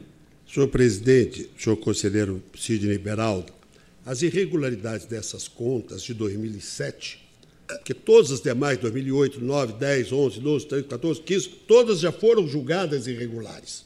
A que está pendente de julgamento, em segunda instância, é a de 2007, porque originalmente o conselheiro Roque Cittadini já votou pela irregularidade, acompanhando toda a instrução. Essas contas não é só a questão do teto dos professores, que ganharam a mais do que podia, do que tinham direito. Primeiro, ela inclui outros funcionários que não são professores, para quem também foi pago além do limite. Mas aqui a despesa com pessoal está em 85%. 85%. Então, o excesso de gasto com o pessoal. E olha, no voto original, o conselheiro Roque não falou da FUNCAMP, eu estou falando aqui da FUNCAMP, porque no voto revisor, Sua Excelência também não está falando da FUNCAMP. E o grande, o principal problema destas universidades, em particular da Unicamp, é exatamente a criação dessas fundações que não tem outro motivo a não ser agregar, contratar professores da própria universidade para ganhar um segundo salário, usando espaços físicos da própria universidade fazendo licitações sem as recomendações estabelecidas pela lei de licitações e, mais do que isso, é, é, é como se diz, e, e, e, quem paga tudo isso? Quem paga tudo isso é o orçamento da, da, da Unicamp, que paga todas as o pessoal e todas as despesas da Funcamp. Portanto, para mim chega, para mim basta. Não dá mais, essas universidades precisam se enquadrar no que diz a lei. Não pode haver, eu tenho profundo admiração, respeito pelas nossas universidades, mas esses excessos estão sendo cometidos, estão se repetindo ano a ano e não pode continuar assim. Portanto, mantenho o voto pela irregularidade, pelo desprovimento do recurso, pela irregularidade das de 2007 da Unicamp. Senhor presidente, só para complementar, a, a questão da FUNCAMP não está em, julgamento aqui, até porque nos apontamentos feitos pela fiscalização, nós estamos falando do balanço geral do exercício. Os pontos levantados pela fiscalização, conselheiro Robson, não trata do assunto da FUNCAMP. Nós teremos outra oportunidade, aliás, estamos tendo vários convênios, contratos que são feitos pela FUNCAMP, como, nós temos votado o contrário. Como que nós não estamos tratando da FUNCAMP se nós estamos tratando do balanço geral da, da, da Unicamp. Todas as despesas da FUNCAMP é o balanço geral que paga. É a entidade que paga as contas. Com a palavra, conselheiro Lápides Costa. Senhor presidente, uh, algumas premissas aqui eu acho que precisam ser estabelecidas. Né? Uh, em relação ao teto, isso foi discutido em contas anteriores, eu não me lembro exatamente de, de qual universidade, mas de uma das três grandes universidades de São Paulo, uh, a questão do teto se interpretou que a decisão liminar em vigor proferida pelo ministro Dias Toffoli, ela uh, proíbe, inclusive, interpretações divergentes do que lá é estabelecido. Então, não é apenas que ela estabeleceu o entendimento que o teto dos docentes das universidades é a remuneração ou subsídio do ministro do Supremo Tribunal Federal. Certo. Se assim fosse unicamente, uh, os efeitos seriam uh, ex nunc, ou seja, a partir da sua prolação, sem voltar para o passado. Mas a, a decisão foi além. Ela falou: não, não se pode interpretar de outra maneira senão assim. Portanto, uh, para interpretar o que já passou, nós vamos ter que levar em consideração um caráter não constitutivo, mas declaratório, apenas declaratório do Supremo Tribunal Federal. Então, teto. E, e, por isso que agora há pouco, nas contas de 2013 da USP, eu falei, não vou nem falar sobre teto, porque o que estava sendo apontado como irregular, adequadamente apontado como irregular, porque o teto até então seria o do governador do estado, deixou de sê-lo e passou a ser o ministro supremo. Então, para docentes, para docentes. Então nós temos que ver se existem servidores, estes não estão ao abrigo da, da questão do teto, que ultrapassaram os valores máximos que poderiam receber. Esse é o primeiro ponto. Segundo, tem razão o, o eminente conselheiro Sidney Beraldo ao invocar a interpretação em relação ao decreto. O decreto tem, a meu juízo, caráter programático, até porque uh, a autonomia financeira e administrativa das universidades permite que ela faça a gestão dos recursos que lhes são disponibilizados da maneira que entenda mais adequada. É, eu acho que o decreto, ao fazer tal programação, ele é inclusive indicativo, bastante correto, de que a universidade não é só gente. A universidade é pesquisa, a universidade é equipamento, a universidade é é, integração com outros órgãos do Brasil e de fora do Brasil, tudo isso é despesa. Então, se tudo ficar concentrado no pessoal, a, a universidade terá pouca condição de se desenvolver na plenitude. Bom, se é assim, e considera, uh, considero o caráter uh, programático apenas do decreto, eu não vejo uh, tal situação como conducente à reprovação. Terceiro ponto, a FUNCAMP. Tudo que o conselheiro Robson Marinho falou aqui, a gente verifica no dia a dia, na, na, na análise de outros exercícios da Unicamp e na análise dos contratos em que a FUNCAMP, em nome da universidade, atua. Seja às vezes como fundação, seja às vezes como organização social de saúde, numa confusão tão grande que agora até a Unicamp está criando uma nova fundação para assumir a condição de OSS, né? para deixar a FUNCAMP fora desse campo tão confuso. Mas, e aí eu não conheço o processo uh, a ponto de fazer isso como uma afirmação, mas disse o conselheiro Sidney Beraldo, que o diferente do que aconteceu na USP, hein? que na USP houve essa análise na instrução do imbricamento entre as fundações e a universidade e dos malefícios que isso estava trazendo para a universidade, tanto que foi um dos fundamentos que baseou o voto que eu proferi pela irregularidade das contas da universidade. Mas diz o conselheiro uh, Sidney Beraldo que esse aspecto não foi iluminado. Eu reafirmo isso. E, não, e, não e, nem foi fundamento da decisão de irregularidade do, o, pelo voto do conselheiro Antônio Roque Cittadini, da decisão de primeira instância. Então, em sendo assim, por uma questão não de mérito, mas por uma questão de forma, uh, nós estaríamos uh, julgando além do que o, a possibilidade de revisão em segunda instância estaria a permitir. Portanto, eu, não, eu não, não, não, creio que nós possamos colocar a questão da FUNCAMP, por essa razão exclusivamente técnica, como fundamento de irregularidade.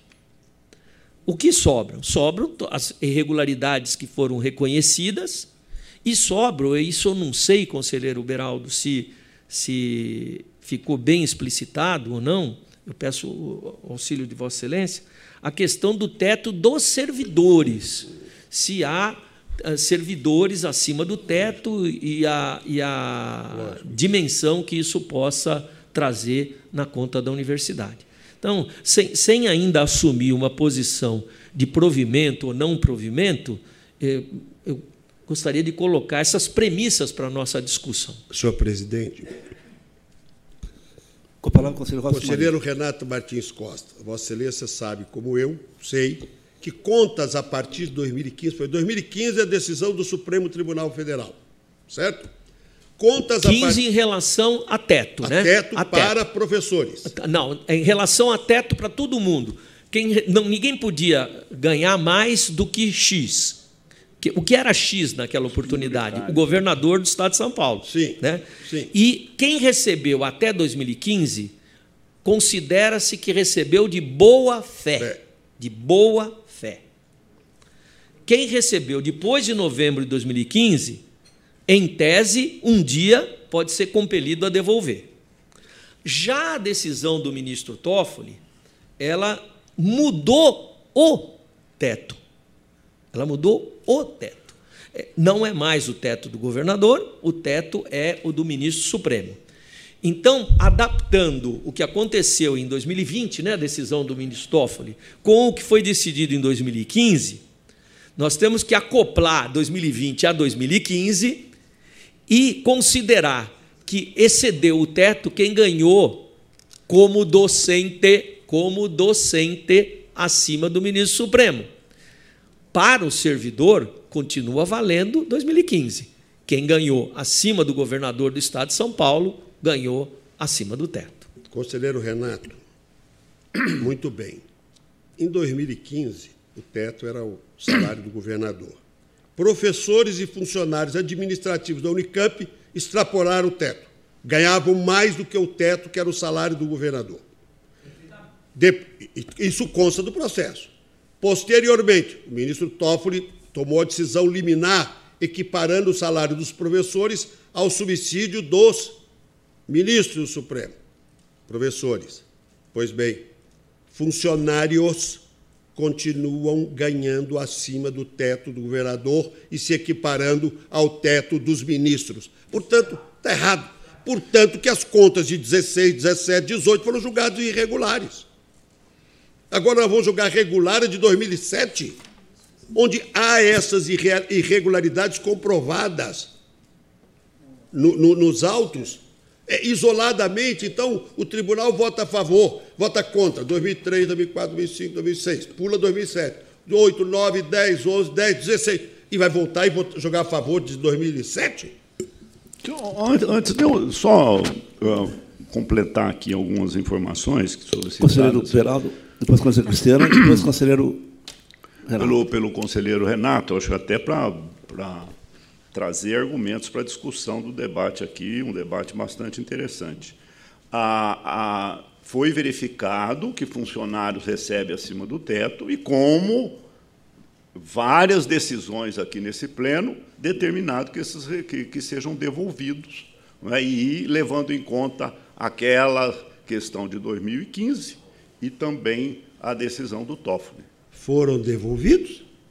Foram devolvidos? Algum nós estamos julgando agora, nós estamos julgando agora não, de 2007, agora 2007. E outras decisões foram que... que 2008, que 9, 10, 11 12, nós mandamos eles devolver quem ganhasse acima do teto. E não devolveram, até Você hoje. Quer falar? Eu vou pedir vista. Eu vou pedir vista. Você vai pedir então, Com a palavra, ministro conselheiro Cristiano Castro Moraes. Se formos mudar, mudar a, a jurisprudência, tudo bem. mas tem que mudar a jurisprudência. Porque eu afirmo e reafirmo: este voto apresentado atende às jurisprudências e diversos processos que foram votados na análise dos balanços das universidades. Como que ele pode Palavra atender a jurisprudência? Conselheiro Cristiano Carlos Moraes. Senhores conselheiros, o debate é muito importante, mas eu vou confessar para os senhores, essas contas são muito antigas. E eu estou com o recurso da Unicamp de 2010, e que já está pautado, e de 2006, que ainda não está pautado. Sendo esse 2007, posterior, eu vou pedir vista para a gente retirar e dar tempo de trazer o de 2006. Vamos fazer a cronologia das contas. Eu peço esse favor a Vossas Excelências. Eu peço vista, trago 2006 primeiro. Pode ser assim, doutor Beraldo? Beleza, maravilha. Obrigada. Bem oportuno. Então, vista a Vossa Excelência, agradeço o eminente Procurador-Chefe do Estado, doutor Menezes Neto, a quem desejo um bom dia. Está encerrada a pós estadual. Passemos aos exames prévios eh, municipais. Nos termos da resolução 1 de 2017, submeto ao egrégio plenário lista de exames prévios de editais da esfera municipal para referente suspensão e conhecimento. Não havendo senhores conselheiros nenhuma inclusão de processo em requerimento de destaque de qualquer dos processos listados, vou dá-la por aprovada. Em discussão? Em votação, aprovada. Passa a palavra ao conselheiro Antônio Roque Stadini. Senhor presidente, eu tenho três exames prévios que relatam em conjunto Sorocaba, Tupã, Oswaldo Cruz, e todos tratam de pneus. E todos eu voto pela procedência parcial. É esse o meu voto. Em discussão e votação, aprovados. Agradeço com a palavra o eminente conselheiro Edgar Camargo Rodrigues. Representações de Ivani Ferreira dos Santos e Fabiana Martins Comércio e Serviço, Prefeitura de Atibaia, contratação de empresa para prestação de serviço de limpeza e conservação de prédios administrativos. O Ministério Público é pela procedência parcial da representação de Ivani Ferreira dos Santos e procedência total de Fabiana Martins Comércio e Serviço. Não há nenhum óbice a segregação do objeto em três grupos, que, organizados de acordo com a metodologia de execução preponderante na limpeza de cada tipo de ambiente, para melhor aproveitamento das condições de mercado, autoriza a avaliação das propostas pelo critério de menor preço. A averiguação abstrata dos índices de produtividade tampouco permite concluir pela presença de falhas inequívocas. No entanto, procedem as queixas à imposição de registro empresarial e profissional nos conselhos regionais de Química engenharia e agronomia, porque, como bem reconhece o município, as tarefas adstritas à limpeza e conservação de prédios públicos desbordam das competências fiscalizatórias das entidades de regulamentação profissional. O voto acompanha o Ministério Público pela procedência parcial das críticas de Ivani Ferreira dos Santos e procedência da representação de Fabiana Martins. Convém ainda recomendar a origem que ofereça estimativa do número mínimo de colaboradores proporcional ao volume de trabalho e capacidade laboral média. Em discussão, em votação, aprovado. Exame prévio de edital, Marcela Furlan Baggio, impugnante do pregão presencial da União dos Municípios da Média Sorocabana, que quer locar sistema informatizado integrado de comunicação interna e externa, gestão documental eletrônica e central de atendimentos o Ministério Público opina pela procedência parcial e as imprecisões e defeitos reconhecidos pelo Executivo dão ensejo à procedência das impugnações. Casos da exigência de procuração com firma reconhecida para fins de representação e credenciamento, ausência de cláusula alusiva à compensação financeira incidente e eventuais atrasos e provável insuficiência do prazo de dois dias para realização de demonstração do sistema impõe-se adequação dos tópicos alusivos ao envio de impugnações e recursos administrativos, admitindo-se protocolização eletrônica de documentos. É a síntese do voto, senhor presidente. Em discussão, em votação aprovada. Pregão eletrônico da Prefeitura de Bilac, empresa para prestação de serviços de administração, gerenciamento e fornecimento, impugnado por Jairo José Camargo Neves, Verocheque e Mega Vale. Assessoria técnica e Ministério Público são pela procedência os temas são recorrentes nas pautas de exame prévio e que dispensam maiores explicações quanto à pertinência das críticas. Acompanha o CJMT pela procedência das representações, determinando a Prefeitura de Bilac que adote providências para vedar a adjudicação de ofertas que contenham taxas negativas de gerenciamento do benefício. Em discussão? Em votação, aprovado. E, por último, exame prévio do edital da Prefeitura de Catanduva, num pregão presencial para registrar preço de equipamentos de informática, impugnado por Ricardo Santoro de Castro. Ministério Público, pela procedência, acresce proposta de recomendações. Eu vou acompanhar o MPC, determinando a Prefeitura que adote providências para excluir exigência de que os equipamentos tenham compatibilidade com o padrão UF, comprovar através do site, tem o um endereço aqui, na categoria Promoters, e recomendar sejam reavaliados alguns dispositivos que constam do voto que antecipei aos senhores conselheiros. Em discussão? Em votação? Aprovado. Para os próximos itens, conselheiro Renato Tins Costa. Obrigado, senhor presidente. São os TCs 16052 e 16092. Representações quanto ao edital de concorrência 322 da Prefeitura de São João da Boa Vista, destinada à concessão onerosa para gestão de exploração, apoio e monitoramento de vagas de estacionamento rotativo naquela metrópole. A TJ, MPC e SDG foram pela procedência parcial das representações, determinando-se então, a prefeitura que revise o edital de concorrência a fim de divulgar as informações dos estudos de viabilidade econômico-financeira da concessão, em especial as planilhas orçamentárias, permitindo assim deduzir todos os custos que orientaram o valor da tarifa, sem prejuízo de observar as recomendações exaradas no presente voto, senhor presidente. Em discussão, votação aprovado. TCs 16493, 16717, representações contra a concorrência 1622 da Prefeitura de Piracicaba. Outorgar à iniciativa privada execução de serviço público de exploração de vagas de estacionamento rotativo. Todo mundo querendo cobrar para parar o carro na via pública. Eu acolho a instrução e voto pela procedência parcial das representações para o fim de determinar que a Prefeitura se digne a promover as seguintes modificações. Redefina o conteúdo das regras de qualificação operacional, capacidade técnico-profissional e demais disposições eventualmente correlatas, afastando a obrigatoriedade de apresentação de documentos de habilitação da esfera de atuação do CREA, já que a exploração de vagas de estacionamento rotativo em vias e logradouros públicos não configura atividade afeta à área de engenharia. Disponibilize para consulta de eventuais interessados os estudos e ou levantamentos da estimativa de receita, da TIR e da outorga. Adote denominação uniforme nas taxas determinantes da receita operacional corrija divergências apontadas nos prazos de vigência e nos valores dispostos nos anexos e revise cláusulas contratuais com base na essencialidade do rol do artigo 23 da Lei Geral de Concessões. É o voto, senhor presidente. Discussão, votação, aprovado. E os TCs 16646, 656 e 819. Representações contra o pregão eletrônico 6622 da Prefeitura de Salto que objetiva contratar a empresa especializada para licenciamento de uso de sistema de gestão administrativa, financeira e tributária. Com a TJ, MPC e SDG, voto pela procedência parcial das representações, determinando que a Prefeitura de Salto se digne a realizar ampla revisão do seu edital, com a finalidade de aclarar os requisitos tecnológicos pleiteados, em especial disciplinando como será prestado o serviço aos seus servidores, já que a forma de acesso ao sistema pode ser livremente decidida pela contratada. Admitir a comprovação de capital social mínimo ou patrimônio líquido por todos os meios legalmente admitidos, estendendo a demanda às microempresas e empresas de pequeno porte retificar o edital indicando a atividade pertinente a ser comprovada para fins de qualificação técnica, com admissão de prova em serviço compatível ou similar e sem limitação de comprovação de sistemas específicos, tampouco fixação de quantitativos.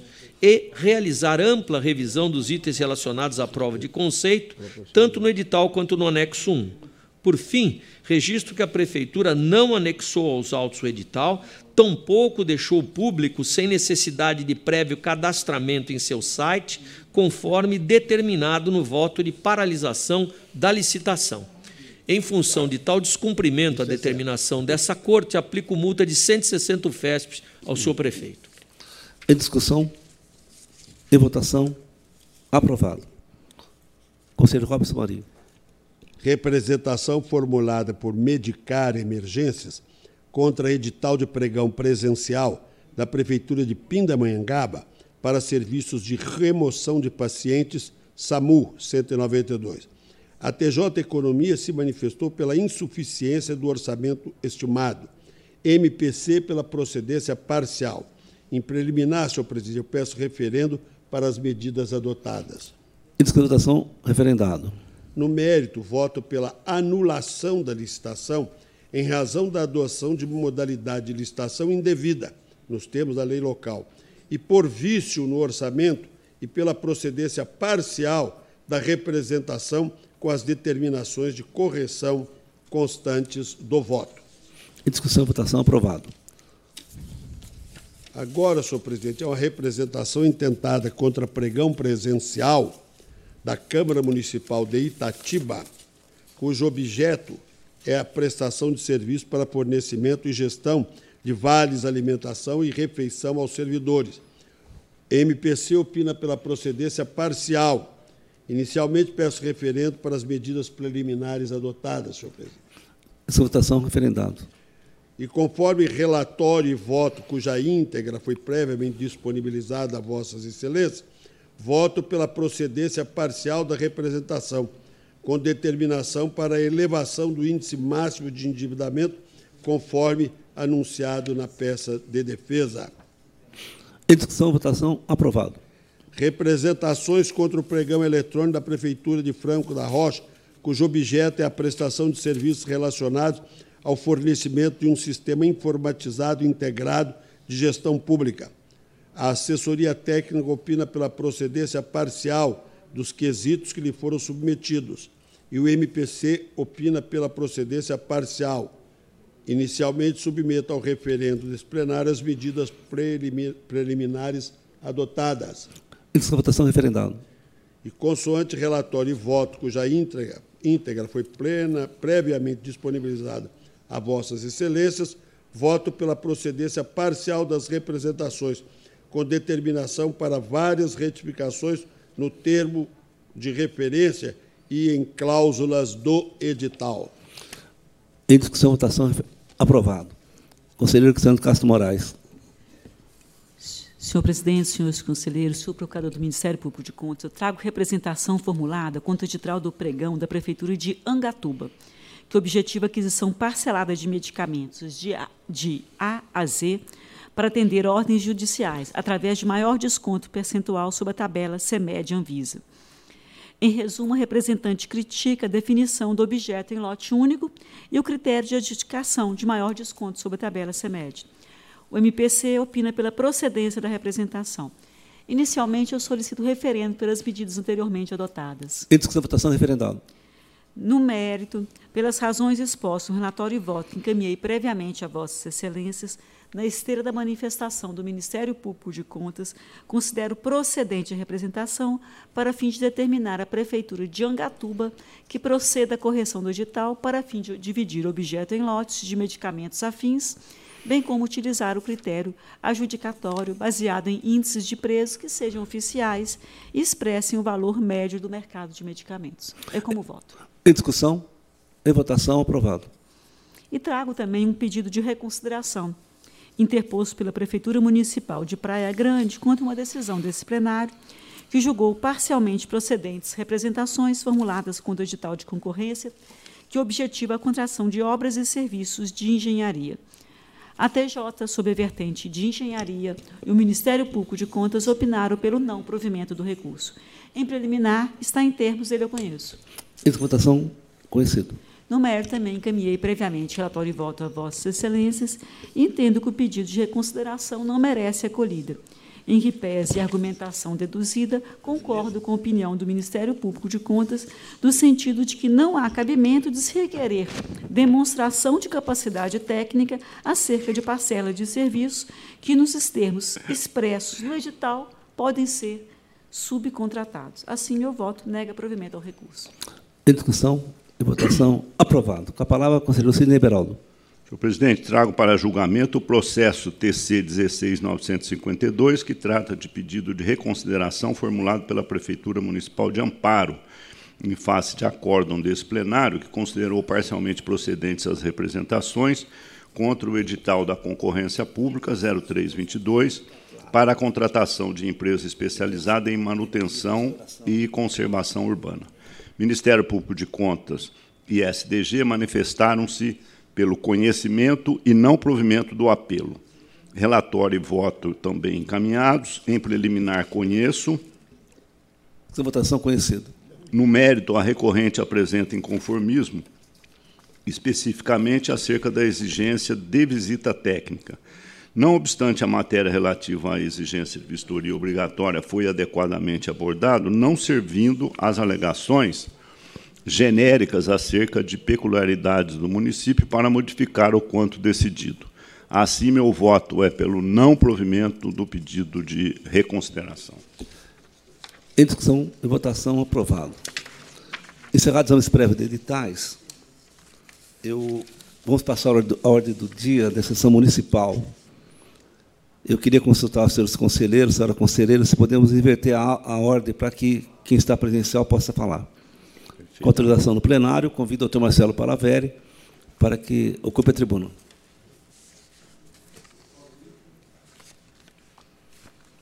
É o item 40.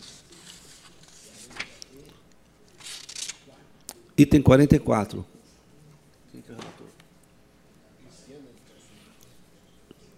Relatoria do eminente conselheiro Cristiano Castro Moraes.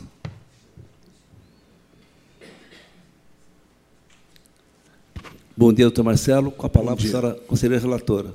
Cumprimento o doutor Marcelo Palaveri e farei uma síntese do relatório como de praxe.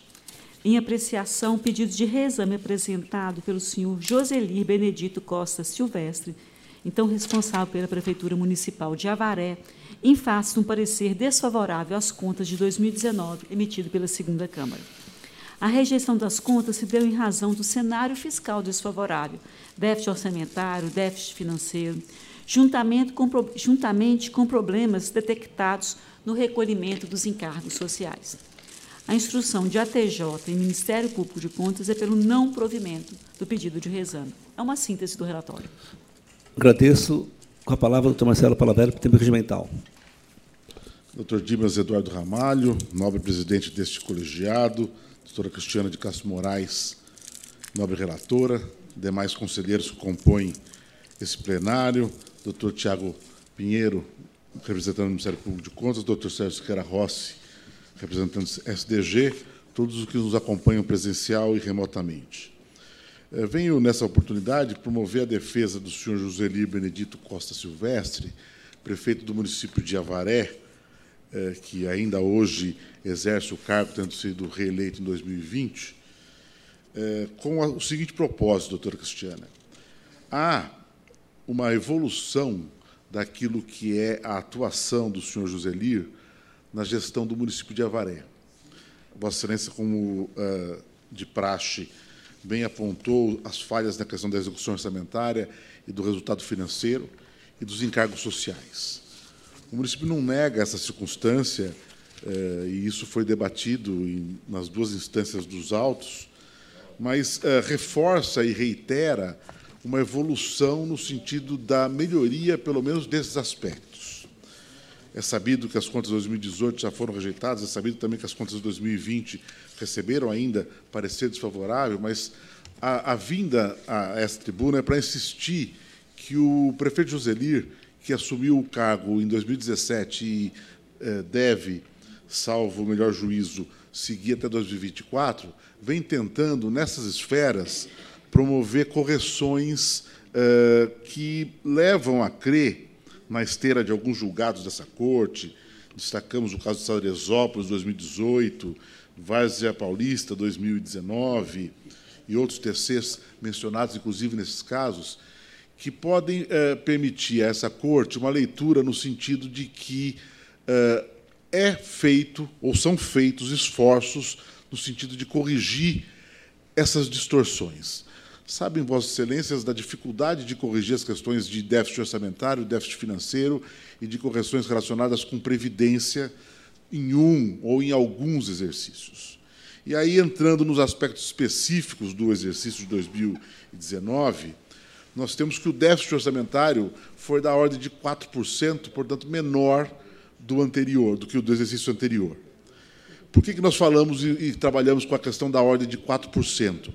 Porque nós uh, trabalhamos com a ideia da possibilidade de se retirar desse déficit, uh, uh, desconsiderar empenhos cancelados e restos a pagar não processados, tal como essa Corte já fez em várias circunstâncias, e especialmente nas contas de 2017, que é o TC 6824 989 16.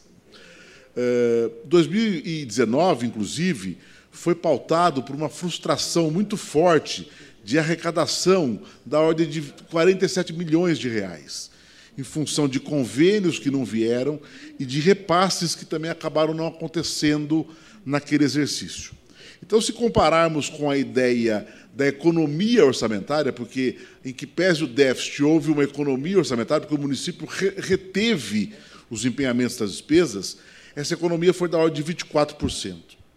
Se compararmos também com outra linha jurisprudencial da Corte, eh, que é a linha de que existe a possibilidade de comparar isso com um mês de arrecadação, também isso ficou aquém da questão arrecadatória. Da mesma forma, doutora Cristiana e nobres conselheiros, acontece na questão do déficit financeiro.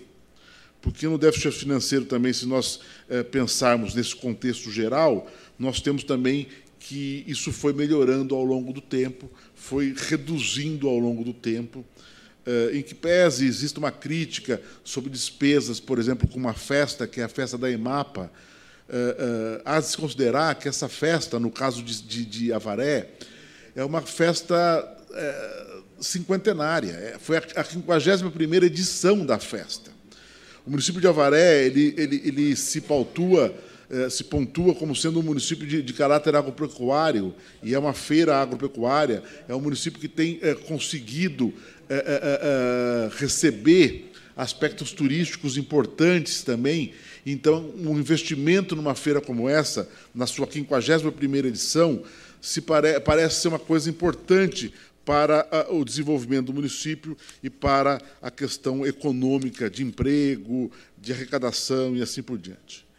Especificamente sobre a questão da, da, dos encargos sociais, para não deixar de comentar esses aspectos, também é, é despontuar que, ainda que em 2019 não tenha se corrigido a questão, em 2020 foi editada uma lei, a Lei é, 2414, de 16 de outubro, que levou à possibilidade do parcelamento das dívidas com a Araprev, que é o Instituto de Previdência. As questões relacionadas com o PASEP, questões relacionadas com o INSS, me parece que são de sua menos importância.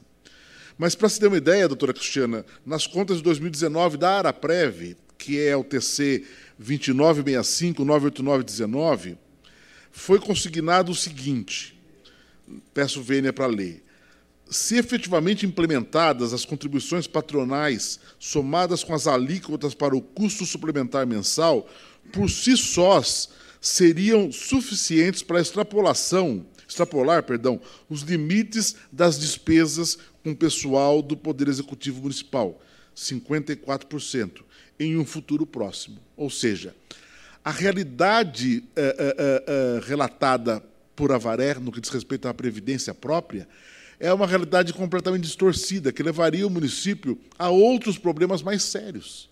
E aí, em 2020, entende o senhor Joselir que teve a oportunidade de corrigir essa situação através da, da aprovação de uma lei, e agora eh, juntamos, inclusive, em memorial, um documento da Araprev, no sentido de mostrar que há regularidade das arrecadações das, uh, uh, dos parcelamentos. O município de Avaré não tem uma conta perfeita, mas tem uma evolução, tem uma tentativa de procedimento. E a gente tem percebido que essa corte tem prestigiado isso. E é isso que nos uh, anima a ter vindo a essa tribuna para trabalhar em cima dessa história, em cima desse aspecto, em cima dessa evolução. Tendo em vista que, do contrário, nós estamos uh, uh, jogando para a mesma vala quem erra, mas quem erra tentando acertar e quem erra, inclusive, com aspectos dolosos de, de improbidade, que não é o caso, tendo em vista que não consta nada disso nas contas. Com isso, eh, nós pleiteamos, em nome do, do senhor José Lir, meu constituinte, a aprovação das contas com a relevação desses aspectos. Muito obrigado.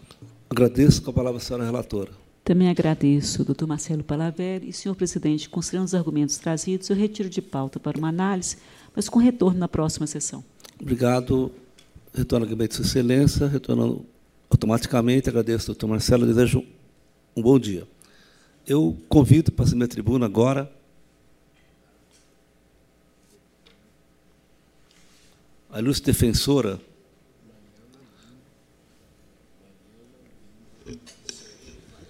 doutora Mariana Varanda, por favor. Item.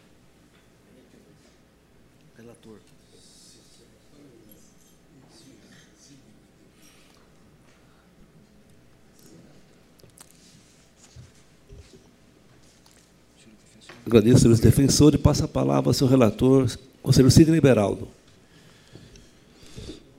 Cumprimento, doutora Mariana, e passo aqui a leitura do breve relatório do item 48, que trata de recurso ordinário interposto por Luiz Carlos Campo Comanete, ex-presidente da Câmara Municipal de Aramina, contra acórdão da segunda Câmara que julgou irregulares as contas do Legislativo relativas ao exercício de 2020, condenou o ordenador de despesa a restituir à Fazenda Pública Municipal o montante de R$ 36.994 e aplicou multa de 160 UFESPs ao responsável.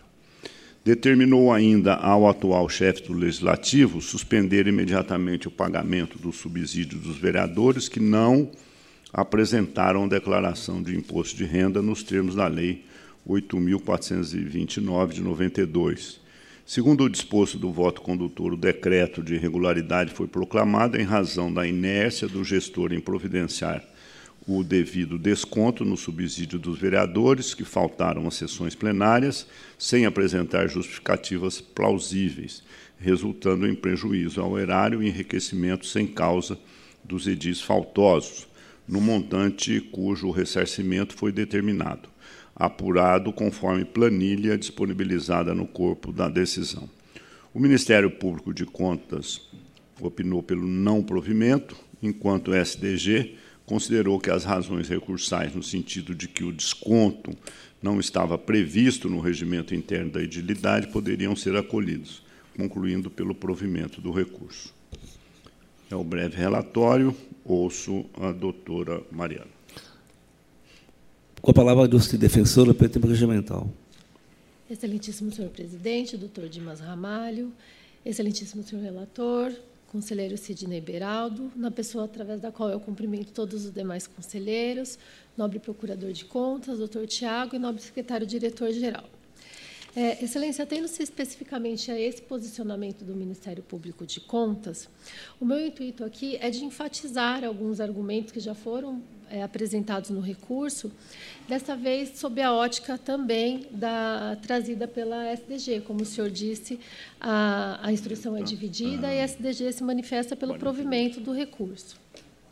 A rejeição das contas, como dito, é, foi balizada unicamente em, em, face das faltas injustificadas por parte dos vereadores é, nas sessões ordinárias da Câmara que não foram descontadas de seus respectivos vencimentos. É, nunca é demais trazer, é, reforçar que estamos aqui diante de contas nas quais se verifica a irregularidade de todos os outros demais aspectos da, da gestão né, de, de, de contas de Câmara, é, verificando-se a ordem em relação à instituição e funcionamento do controle interno, os aspectos de ordem fiscal, é, inclusive no que se refere aos duodécimos, é, é difícil verificarmos contas em que não há apontamento de excessivo duodécimo por parte do, do Ministério Público de Contas, e isso não aconteceu nesse ano. É, com relação às despesas e, e, e, o quadro de pessoal em geral, inclusive no sentido de que a proporção entre comissionados e, e efetivos e o número geral de servidores de um modo geral, né? É, de forma que as contas se mantêm no mesmo patamar que permitiu que, desde, pelo menos desde 2012, as contas sejam sistematicamente é, julgadas regulares por essa Corte de Contas. Assim, atendo-se ao mérito propriamente dito, é, Primeiramente, cabe reforçar que, historicamente, nunca antes havia sido é, enfrentado problemas relativos à falta de vereadores. Né? É, não apenas no período da gestão do senhor Luiz Carlos, da presidência dele, mas também de anos anteriores. Pois, assim, nós pesquisamos junto às decisões dessa corte, pelo menos nos cinco exercícios anteriores a 2020, de 2005, a, de 2015 a 2019, é, analisando-se o voto, né, o relatório e o voto das, de análise dessas contas da Câmara, não se verifica nem mesmo que esse, que essa, que esse aspecto que foi colocado à conclusão do relatório pela fiscalização. De modo que, consequentemente, acabou sendo enfrentada como uma questão primeira, como uma questão novidade em termos de apontamento é, em relação às contas da Câmara. É, isso, inclusive, foi colocado pela SDG na sua manifestação, reforçando que, uma vez verificado esse apontamento no âmbito das contas, a Câmara, a gestão imediatamente anterior de 2021, tratou de, de, observar, né, quer dizer, antes mesmo de que houvesse o julgamento das contas pela segunda Câmara, tratou de efetuar a regulamentação da situação, é, editando a Resolução 9 de 2021, que altera o regimento interno não apenas impondo que os vereadores justificassem as faltas, mas também que as faltas fossem descontadas em proporção dos seus subsídios. É, também, como bem colocado pela SDG no parecer, há que se ressaltar que as atribuições da, de um vereador não se resumem unicamente na realização de sessões é, de participação de sessões ordinárias da Câmara. Como colocado no recurso ordinário, nós fizemos, elencamos uma série de diversas outras atividades, dentre elas a participação das reuniões extraordinárias, das, das reuniões onde onde vota-se é, as audiências públicas, a questão da representação, é, as, as, questões políticas propriamente dita, como, por exemplo, a participação em reuniões, é, a tentativa de angariar recursos para o município dentre diversas outras coisas, situações e, e, e, e é, uma forma de proceder, né, mesmo, tanto previsto como no regimento interno como na lei orgânica, é que todo que, que em todo o respeito devido à, à decisão que foi é, de irregularidade dessas contas, não parece não me parece razoável é, considerar como único elemento para desconto das, da, da, do, subsídio dos vereadores, considerar unicamente a participação em sessões ordinárias, de modo que, que foi verificado, e essa tabela se encontra mesmo no voto, no sentido de que, havendo duas reuniões no mês e havendo a participação de apenas uma, o salário era, é, o subsídio era cortado pela metade. Então, considerando unicamente as, as reuniões ordinárias como elemento de subsídio dos vereadores, como de fato não é, tanto que esta corte, é, a exemplo de duas, duas, dois julgamentos que eu citei no recurso, é, da Câmara Municipal de Dois Córregos, no TC 2462-02611, e mais recentemente nas contas da Câmara de Barra do Chapéu do exercício de 2019, no TC 50439819, dispõe exatamente nesse sentido, que o desconto seja aplicado em proporções de 20% a 25%, demonstrando que até mesmo a condenação de restituição, com todo o respeito devido, novamente à decisão, nos parece um pouco excessiva. E também no caso da, nesse caso é, especificamente, cabe é, relembrar que estávamos em ano de pandemia, né? 2020 foi o primeiro ano da pandemia, na qual imperou as medidas de distanciamento, as questões alusivas a, a, a privilegiar é, tudo que era remoto e Nesse sentido, é, as, as reuniões da Câmara continuaram a ser presenciais. Nós trouxemos inúmeros exemplos de que a maioria dessas faltas foram cometidas por pessoas que se encontram no grupo de risco, da, que se encontravam, né, se encontram no grupo de risco da doença, numa época que sequer havia vacina. Então, assim, justificando-se essas faltas em relação a essa situação pandêmica que efetivamente vivemos em 2020, não podíamos ignorar, porque é, é, pessoas que, tiver, que, que possuíam comorbidades específicas, a população idosa acabou sendo obrigada, compelida a, a evitar ao máximo o contato físico, e, nesse sentido, temos que, se excluirmos essas pessoas que estavam no grupo de risco, teremos um número assim realmente não relevante de faltas, de, de uma forma geral. E, por fim, Excelência, é, cabe trazer aqui à baila dois exemplos de julgamentos que foram feitos no âmbito desta corte. É, a primeira da Câmara Municipal de São Pedro, relativa ao exercício de, 2000, de, de 2008, o TC 172026, 08, no âmbito das quais, verificando-se que não havia norma disciplinando o desconto das faltas, e havendo um, um, contexto regular das contas, exatamente como aqui ocorre, mesmo naquele caso, tratando-se de uma questão reincidente de apontamento, que não ocorre no caso da Câmara de Aramina, como eu reforcei, é a primeira vez que esse apontamento foi colocado, diante desse, do contexto positivo das contas, acabaram-se é, é, é, proferindo julgamento de regularidade dessas contas. E, de outro ponto, eu trago também a, as contas da Câmara Municipal relativas à estância balneária de Santos, relativas a 2007, o TC 3445-02607, no âmbito das quais o relator, o conselheiro é, Renato Martins Costa, deliberou pela impossibilidade de exigir-se o ressarcimento de faltas por parte dos vereadores, haja vista que não havia norma estabelecendo interna, estabelecendo essa possibilidade dentro do regimento da Câmara. Portanto, Excelência, considerando todas essas questões colocadas aqui, a ausência de má-fé do presidente à época, o senhor Luiz Carlos, conjugado com o fato de nunca ter sido nunca ter sido colocado essa questão como um apontamento, né? A gente não está falando nem de, de uma questão que não que foi não foi sopesada num voto, mas nunca foi foi um apontamento levado à conclusão de relatórios anteriores.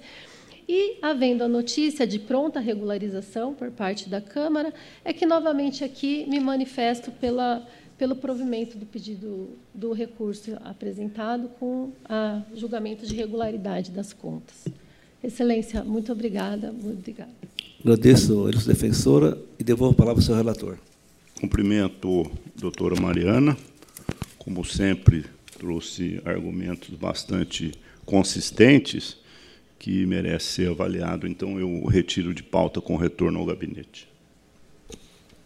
Regimental, Agradeço a doutora Mariana, que desejo um, uma boa tarde.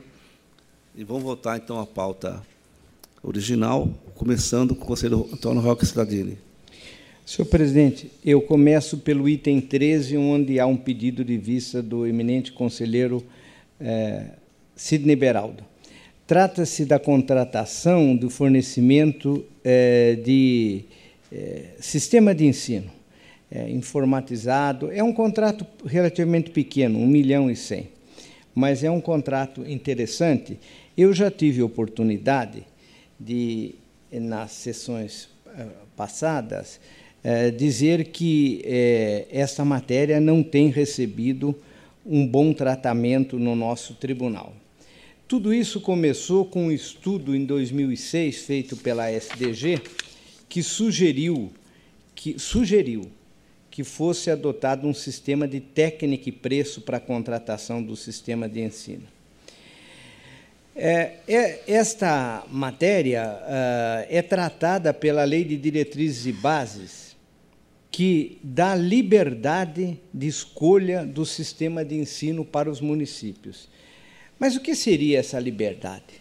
Essa liberdade é contratar qualquer um por qualquer preço? Não, não é mas ela não é também exatamente uma, olha, nós vamos contratar como contratamos, como contratamos massa de tomate ou salsicha, que está aí, você vem da Swift, vem do... Não, não é. Ela tem um outro sentido, o sentido pedagógico, a opção pedagógica do município, ela é prestigiada pela lei de diretrizes e bases, que dá liberdade de escolher.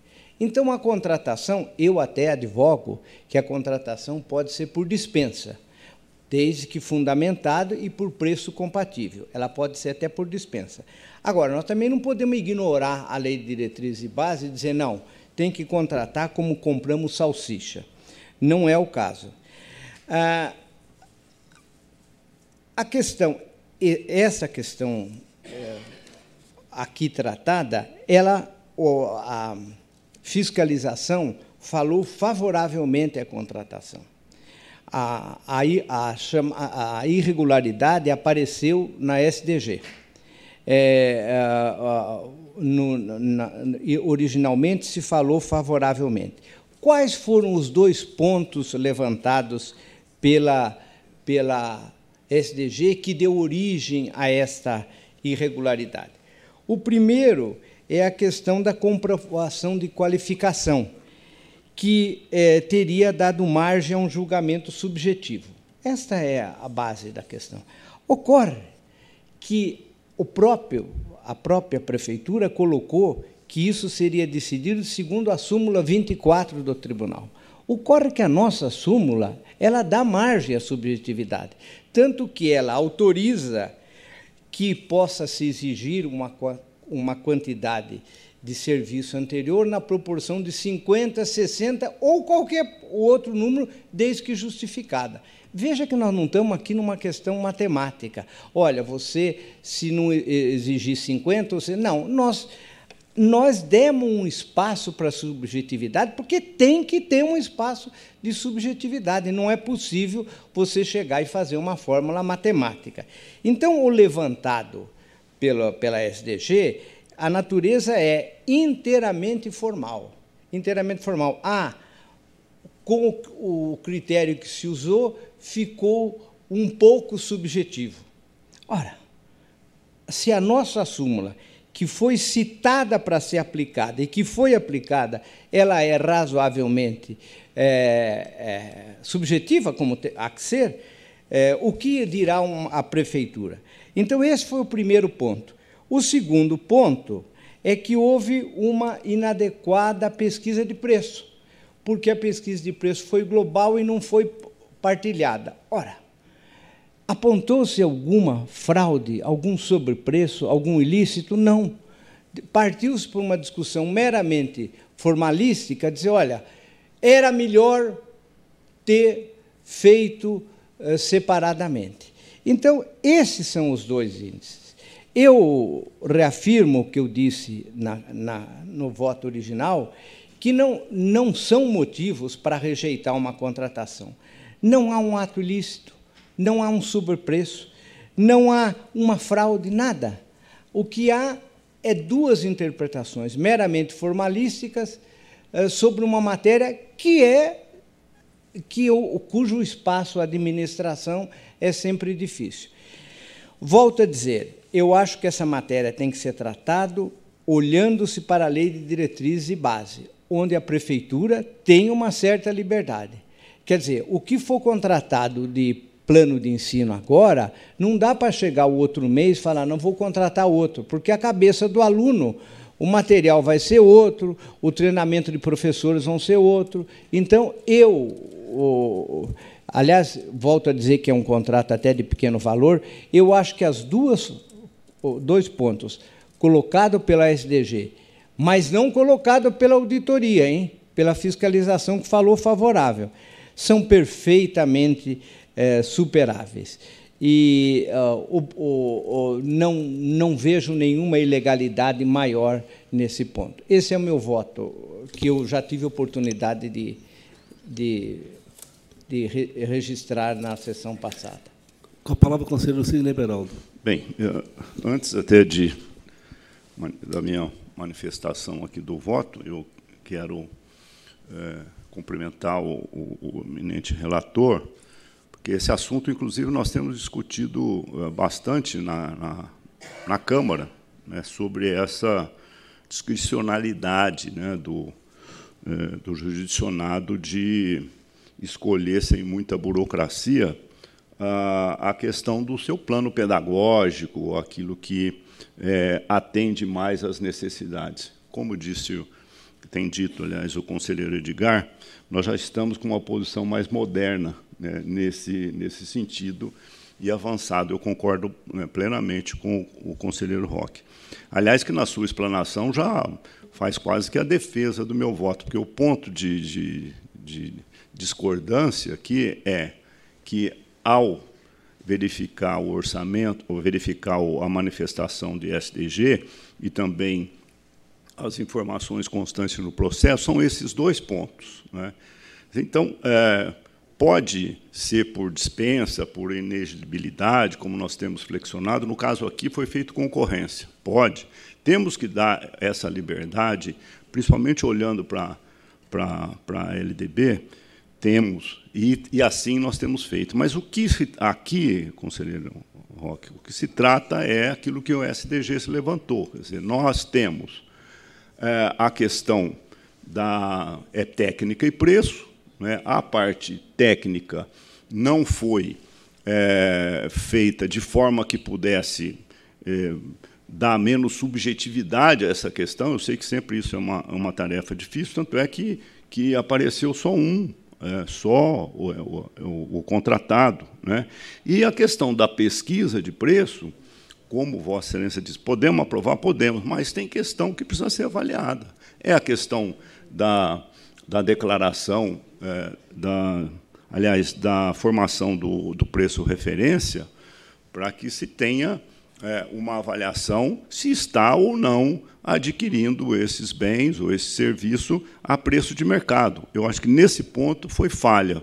E também na, na hora da regulamentação da técnica, também é, foi falho. Então, é, é, nesse aspecto que nós temos uma discordância. Né? Vossa Excelência acha que, que pode flexibilizar, e, e, e eu, defendendo essa posição que nós avançamos e temos que facilitar, sim, mas nesse caso específico aqui, e até porque fui o relator original, não é, e, e me debrucei muito na, nesta, no estudo dessa manifestação.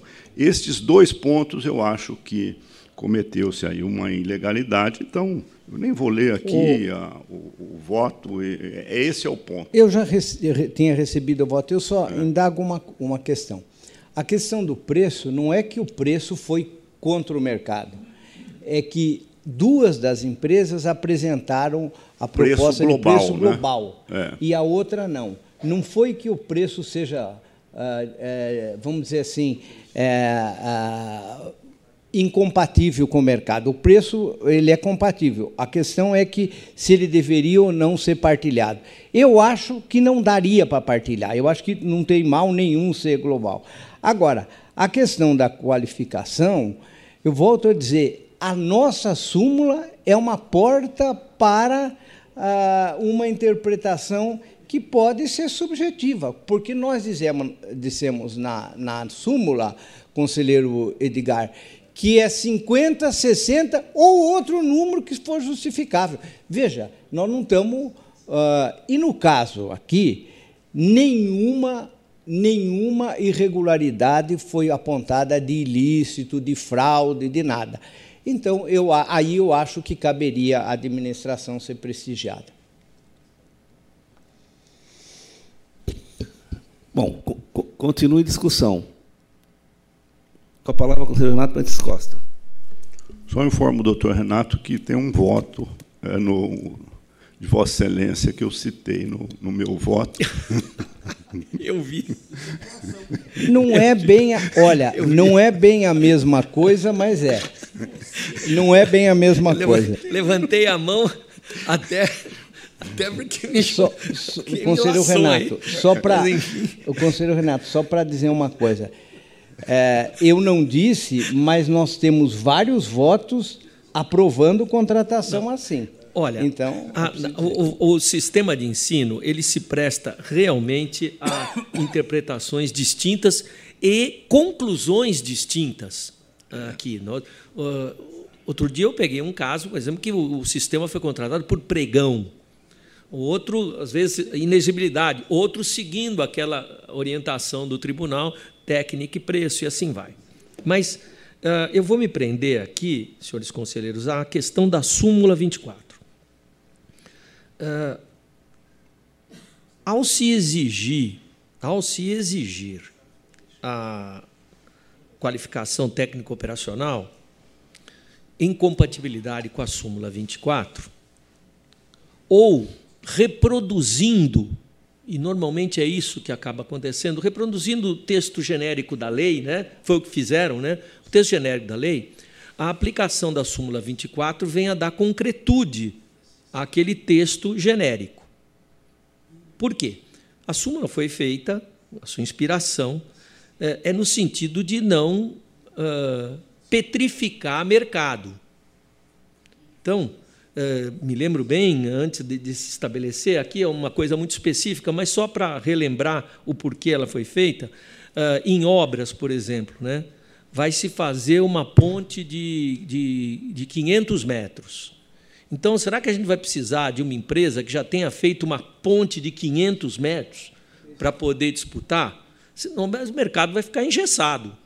Então, a gente, para dar oportunidade a, inclusive, outras empresas crescerem e disputarem mercado, e isso ativar a economia e tudo mais, nós não, não tem cabimento congelar. É 50%, 60%, quem já fez alguma coisa em torno disso tem todo o direito de disputar. Então, o que a gente tem que ver, e aí eu, eu peço a, o auxílio ao conselheiro Sidney Beraldo, ao conselheiro Antônio Roque Cittadini, é, é saber se o seguinte, já que a redação do edital foi a generalidade da lei, ao aplicar a súmula 20, ao, ao aplicar a súmula 24, isso que eu queria saber, foram duas licitantes desclassificadas, duas. Sobrou só a vencedora do certame. Elas foram inabilitadas porque delas se exigiu a integralidade do que se queria contratar ou porque elas sequer alcançaram os 50, 60%. Isso me parece ah, assim fundamental para a gente entender se a interpretação na execução da, do procedimento licitatório foi dentro do espírito da súmula ou se extravasou para exigir a totalidade. E como não, não comprovou não. a totalidade, uh, ficaram de fora. Não, o conselheiro, só para esclarecer, no edital fala sobre a nossa súmula. Perfeito. Então, a nossa súmula foi respeitada, é Sim. o que diz a defesa. Vale, vale dizer, as duas empresas que foram inabilitadas o foram porque sequer comprovaram 50%, 60%. Exato. E não recorreram, nem administrativamente. É verdade. Isso é verdade? É. Então tá bom, já tenho a minha opinião. É só de Camargo Rodrigues. Ah, complementando aqui, ah, eu vou pegar um trecho aqui do, do voto. Aqui, é isso porque, sem prejuízo do mais sincero e total respeito ao posicionamento do conselheiro, mantenho a convicção externada no processo, acompanhando o SDG, a aquisição de sistemas de ensino pela administração pública constitui tema de debates é, nesta corte, nos termos da deliberação, é, tem até um TSA né, que cuida desse assunto, a 021176. Os atos em apreço foram considerados irregulares pela falta de critérios objetivos e transparentes para a prova de capacidade técnica operacional, além da deficiência na pesquisa de preço que afronta os princípios da isonomia, competitividade e economicidade. Entre os requisitos para habilitação estava a prova de qualificação técnica operacional, a princípio legítima e à luz da Lei 8666, mas desde que expostos critérios de sua aferição, uh, o que não foi no caso aqui observado. Aí também, nos termos do edital, a prova seria feita de acordo com a súmula 24 desta Corte, mas não foram especificados os quantitativos mínimos de execução dos serviços similares que a administração pretendia ver comprovados, abrindo margem para julgamentos subjetivos, mas ainda pela extensa gama de serviços agregados no objeto do certame. Ah, mas aí que está, se o edital se reportou a súmula 24, o critério está estabelecido pelo edital. Ele, ele seria obrigado, a administração seria obrigada a aceitar comprovação de capacidade técnica operacional naquele limite da súmula 24. A irregularidade se comprova, a meu ver, se ele não aceitasse nos limites da, da súmula 24, que foram os parâmetros ali estabelecidos. Se ele foi verificar e as empresas que foram desqualificadas sequer atingiram esses limites, e essa foi a pergunta que eu fiz, é isso que aconteceu? É. Então, eu acho que não tem erro na. Essa, na essa Com a palavra, conselheiro Edgar Camargo Rodrigues. Não consta no, na ata, viu, conselheiro Renato. Ó, o, que, eh, o que eu afirmei. Só, aqui só organizando é- aqui, para organizar um pouco na discussão, o conselheiro Edgar pediu faz tempo a palavra, então vou passar a ele, em seguida ao conselheiro Beraldo, em seguida ao conselheiro Renato. O, o conselheiro Renato fez uma pergunta, estava respondendo. Então peço desculpas, mas é que estava levantando aqui a mão faz tempo. Obrigado, João. É rápido. É, conselheiro Renato, eu vou ler aqui o, brevemente o termo da reunião da comissão julgadora. A empresa tal, aí descreve o que ela fez, é, apresentou os atestados, entretanto, os mesmos não fazem prova de que o proponente tenha prestado serviços equivalentes em quantidades e prazos com objeto de alocação, nos termos da súmula 24 do TCE. A outra inabilitação. A empresa Éder Alexandre apresentou três atestados, aí vai, vai, vai, vai, vai.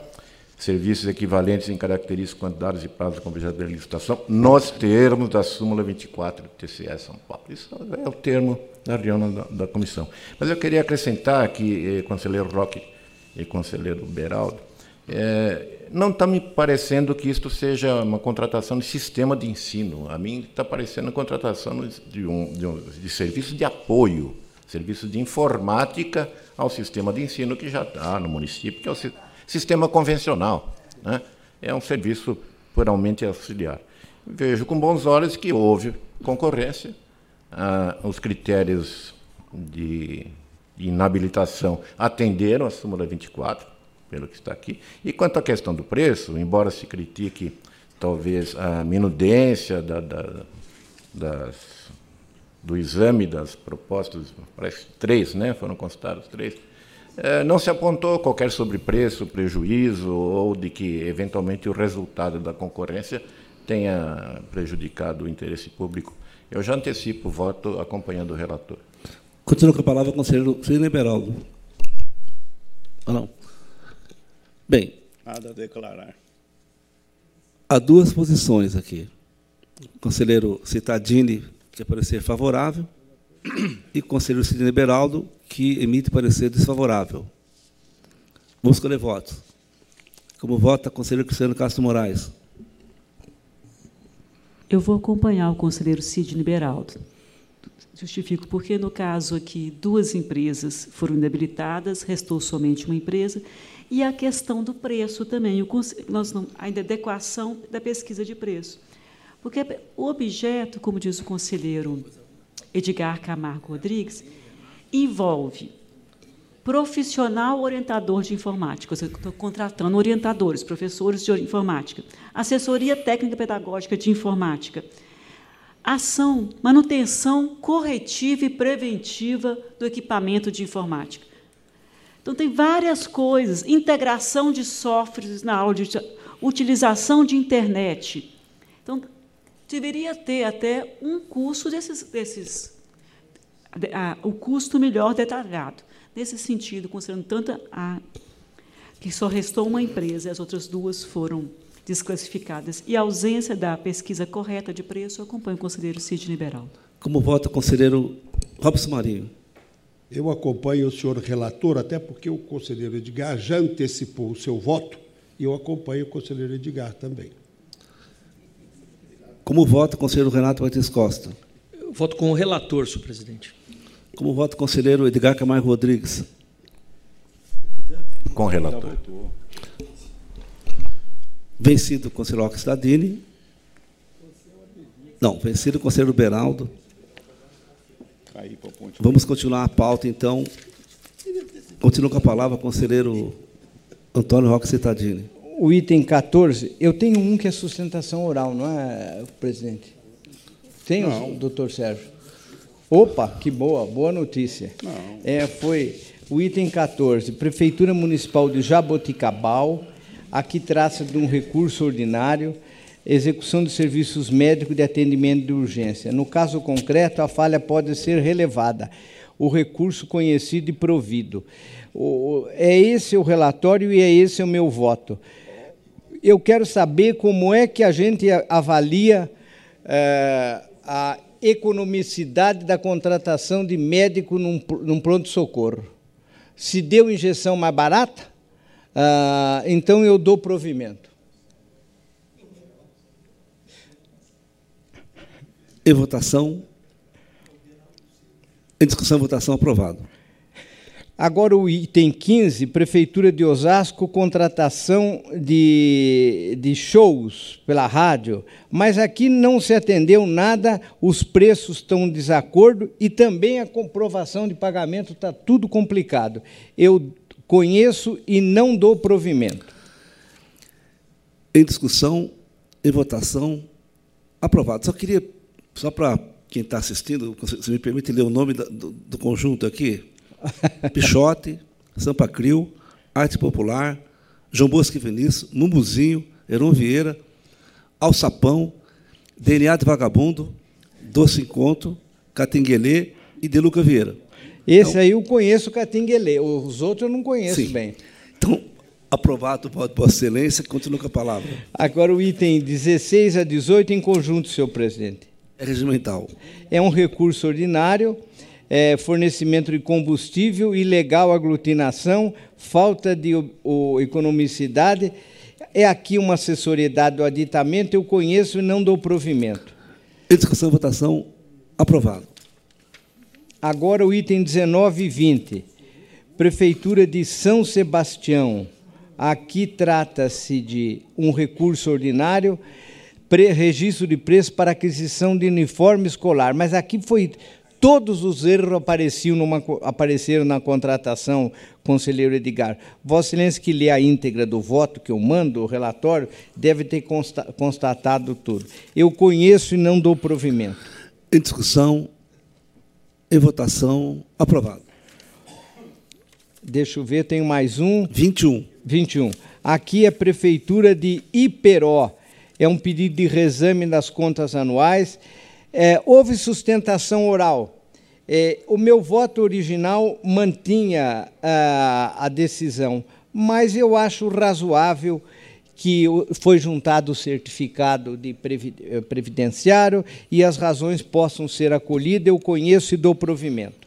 Em discussão, em votação, aprovado. Com a palavra, o conselheiro Edgar Camargo Rodrigues. Obrigado, presidente. Recurso ordinário do ex-prefeito do município de Santana de Parnaíba, num contrato para a prestação de serviço de gerenciamento, manutenção preventiva e corretiva da frota. Recurso está em termos.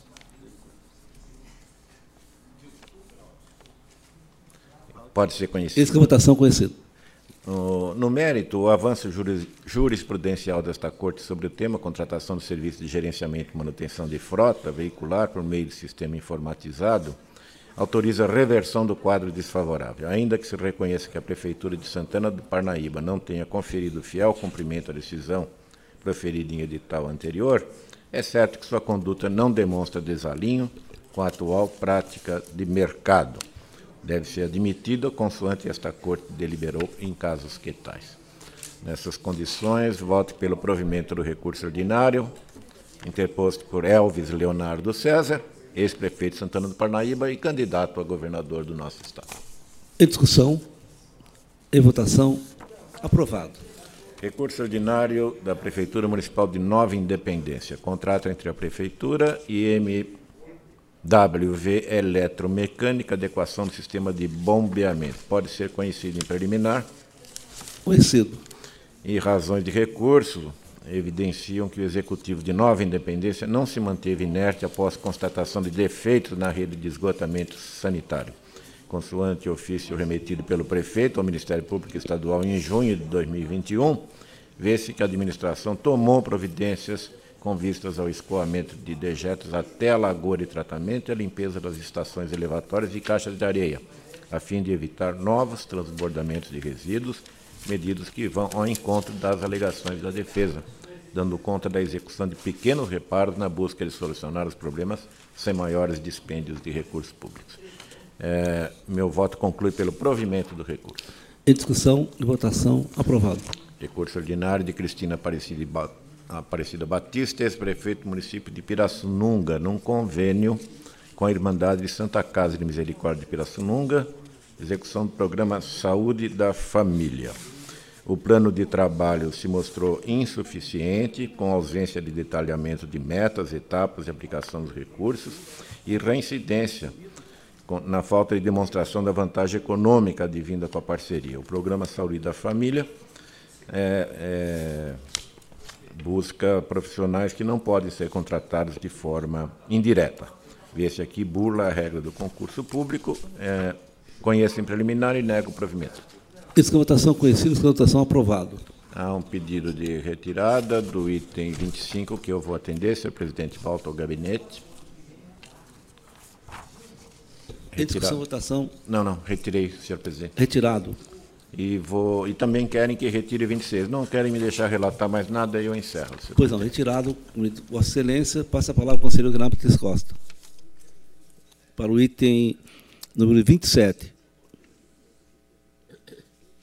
27 e 28 em conjunto, senhor presidente. Pois não. 27, embargos de declaração contra a decisão que acolheu parcialmente recurso ordinário da Prefeitura de Jaú, prestação de serviços especializados com construção de um complexo integrado de desenvolvimento educacional. É embargante o ex-secretário municipal.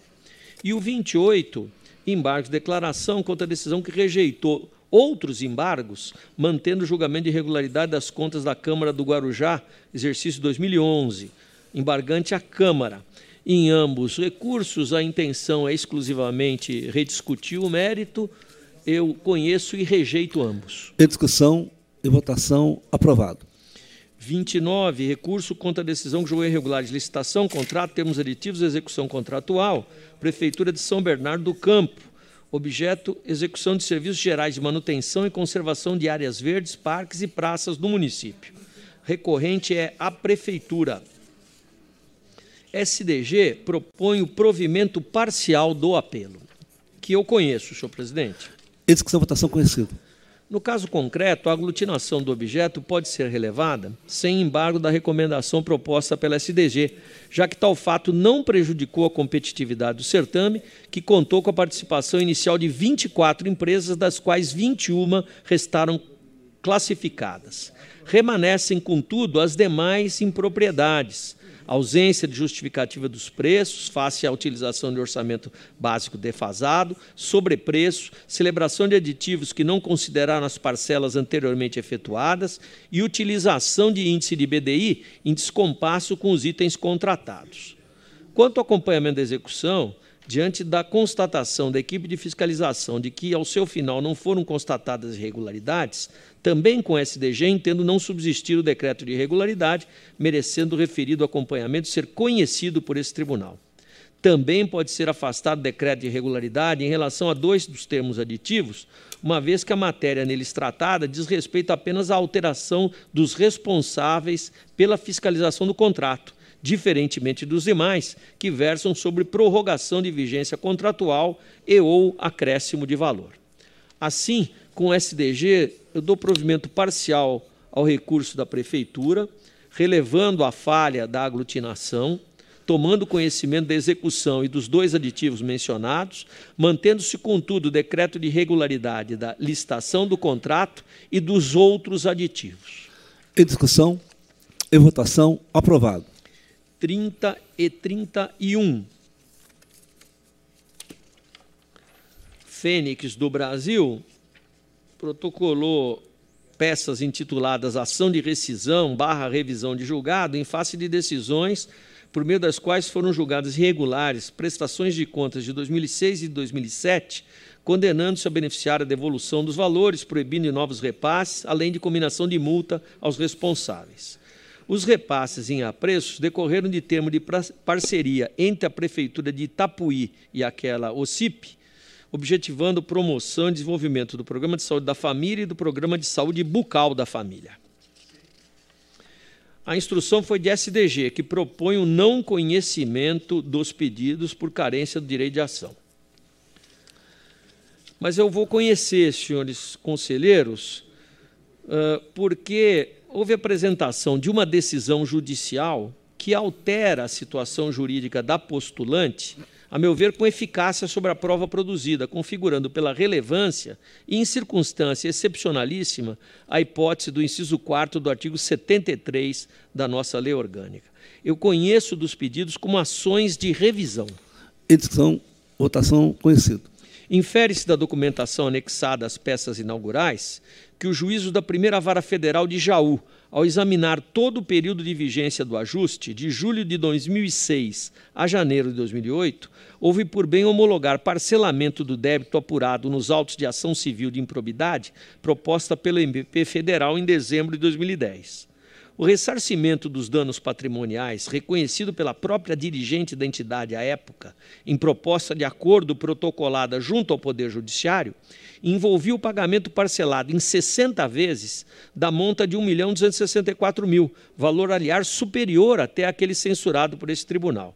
Assim, tendo em vista que a quantia a ser ressarcida já foi objeto de composição entre a representante legal da beneficiária e o Ministério Público Federal, havendo acordo homologado pelo Judiciário, parece evidente que o quanto pleiteado no âmbito das presentes revisionais resta definitivamente superado, de maneira que, a meu juízo, insubsistem motivos para apreciação dos pedidos, notadamente em fase dos efeitos práticos produzidos pela decisão judicial, que pôs termo à questão aqui debatida.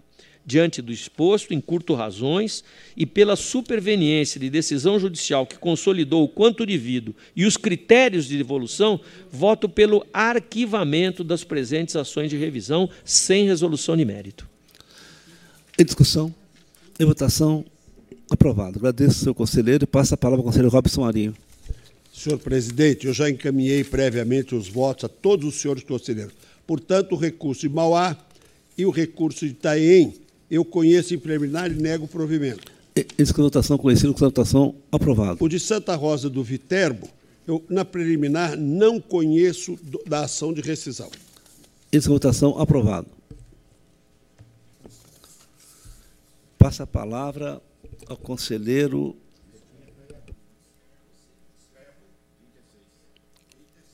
trinta e seis.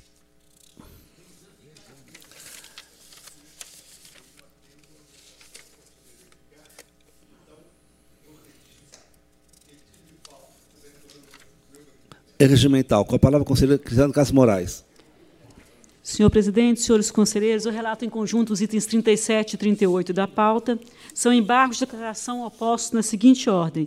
Item 37, pela Pró-Saúde, Associação Beneficente de Assistência Social Hospitalar, em face de um acordo do Tribunal Pleno que manteve decisão da segunda Câmara pela irregularidade parcial de prestação de contas referente a recursos repassados pela Prefeitura de Mogi das Cruzes item 38 pela Prefeitura de Piracicaba.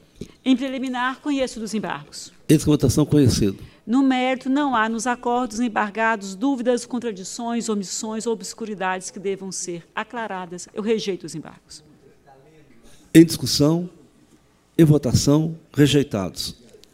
O 39 é um recurso ordinário interposto pelo prefeito de São Sebastião à época, pleiteando a reforma da decisão proferida pela primeira Câmara, que julgou irregulares dispensa de licitação, contratos de gestão e termo aditivo, celebrado entre a Prefeitura de São Sebastião e a Pró Saúde Assistência, Associação Beneficente de, de Assistência Social e Hospitalar. Foi aplicada a multa de 200 UFESPs ao prefeito à época. O contrato de gestão teve por objeto a operacionalização no Hospital das Clínicas de São Sebastião e nas unidades de pronto-socorro central e ponto de atendimento de Boiuçucanga. O decreto de irregularidade se motivou na falta de razoabilidade do chamamento feito somente no jornal Imprensa Livre, na ausência de esclarecimentos para estipulação do pagamento de taxa de administração em valor fixo, sem correlação com as despesas efetivamente realizadas para a consecução do ajuste e na falta de apresentação de documentos sobre composição do Conselho de Administração. A TJ e SDG pelo não provimento. Em preliminar, recursos em termos, dele eu conheço. E votação conhecidos. No mérito, as razões recursais não afastaram propriedades consideradas de decisão combatida, sobretudo a taxa de administração pré-determinada, situação que afronta a jurisprudência dominante dessa Corte. Também não foram sanadas questões de publicidade e para o exíguo prazo para o chamamento. Redundou apenas no na aparecimento só da OS contratada. Também não afastadas demais falhas. Eu, meu voto, senhores conselheiros, é para o provimento parcial. Eu vou propor o afastamento da multa do prefeito. Em discussão, votação. Aprovado. Senhor presidente, os itens 40 e 41, como já anunciado no início da sessão, é retiro de pauta com reinclusão na próxima sessão. Sim, retirada com automática. Continua com a palavra, senhor. Item 42. Eu trago agora uma ação de rescisão de julgado proposta pelo Ministério Público de Contas, visando desconstituição de sentença que julgou legal e determinou o registro de aposentadoria concedida pela Câmara Municipal de Mojimirim em favor da senhora Rosana Júlia Mediato Bronsato de Azevedo. Essa a aposentadoria no exercício de 2014. Na o Ministério Público de Contas alega que a decisão foi proferida contra literal disposição de lei. A SDG se manifestou nos autos e ela consignou que a ação não encontra fundamento nas hipóteses previstas no artigo 76 da nossa lei orgânica, dispositivo que deve ser interpretado de forma restritiva, uma vez que os fundamentos que poderiam ensejar a rescisão da decisão são taxativos e não permitem socorrer-se dessa ação em quaisquer outras situações delas não previstas. SDG acrescentou que a decisão combatida não foi proferida contra disposição de literal disposição de lei, e ressaltou ainda que incide sobre o caso o tema 445, fixado em sede de repercussão geral pelo STF. É uma, e manifestou-se a SDG pelo não conhecimento da presente ação. Em preliminar, a ação foi proposta por parte legítima e tempestivamente. Não obstante, não há como divisar um maltrato à literal disposição de lei pelo só fato da decisão combatida portar interpretação dissonante de outros julgados. Faz-se aplicável em espécie o enunciado da súmula 343 da Suprema Corte, segundo a qual não cabe ação rescisória por ofensa à literal disposição de lei, quando a decisão residenta se tiver baseado em texto legal de interpretação controvertida nos tribunais. Frisa-se que o exame da admissibilidade de ação de rescisão de julgado enseja a formação de um juízo de natureza vinculada, onde os requisitos legais dispostos no artigo 76 da Lei 709 devem ser rigorosamente analisados, por se tratar de pleito de nova apreciação de uma matéria sobre o qual já existe uma decisão transitada em julgado. Isso porque tal rigor está diretamente ligado ao princípio da segurança jurídica, eis que a desconstituição de uma decisão já transitada em julgado não pode se operar pelos mesmos elementos admitidos numa fase recursal. Conforme já exposto na decisão recorrida e no voto que encaminhei previamente a Vossas Excelências e também no relatório, havia, no momento da prolação da sentença, divergência nessa casa sobre o tema. A questão aqui, senhores conselheiros, é bem semelhante à analisada em sessão pretérita de 17 de agosto, no processo 25156988920 e outros relativos à aposentadoria concedida pelo Embuprev, quando também foi analisada ações internadas pelo Ministério Público de Contas. Mas no caso específico aqui ainda há uma outra situação. Ainda que superasse esse óbice acima aqui relatado, verifica-se também no caso concreto a incidência do tema 445 do STF ao caso Intel, já que ultrapassados cinco anos entre a comunicação do ato de aposentadoria a essa corte, que foi 28 de janeiro de 2015. A aposentadoria de 2014 foi comunicada a essa corte em 2015 e a ação foi proposta em 15 de dezembro de 2020, ou seja, já passados cinco anos. Então, nesse contexto, o meu voto Encaminhei íntegra de relatório e voto a Vossa Excelência, mas eu estou resumindo aqui, é pelo não conhecimento, acompanhando o SDG. Senhor presidente, para entusiasticamente acompanhar o voto da senhora conselheira. Perfeito voto, não conhece. Em discussão, em votação, aprovado. Senhores conselheiros, eu relato agora o item 43, é um pedido de reexame apresentado pela Prefeitura de Miguelópolis em face de um parecer desfavorável às contas. consoante se está do voto combativo em propriedades que comprometem a conta se refere despesa com pessoal, cenário fiscal e planejamento. Tanto a TJ quanto o Ministério Público de Contas são pelo não provimento. Em preliminar, eu conheço o pedido de reexame. Votação conhecido. No mérito, conforme destacado, a rejeição dos demonstrativos se deu em face da gestão de pessoal superando o teto de despesa fixado pela Lei de Responsabilidade Fiscal, bem como pelo cenário fiscal e planejamento, eis que houve déficit de execução orçamentária, induzindo ao acentuado déficit de execução financeira, além da falta de recolhimento das obrigações com encargos sociais requisitórios de baixa monta. Os informes apresentados pela origem já expunham situação de superação do teto fiscal desde o terceiro quadrimestre de 2018 e inserções da fiscalização apenas confirmaram as impropriedades as impropriedades e que levou o índice ao patamar de 56,0,9 da receita corrente líquida. O resultado financeiro negativo corresponde a 43 dias da, da receita corrente líquida e também questão de requisitório de baixa monta não afastado, encargos sociais. Encaminhei íntegra de relatório e voto. O meu voto é pelo não provimento do pedido de reexame. Em discussão, em votação, aprovado. 45.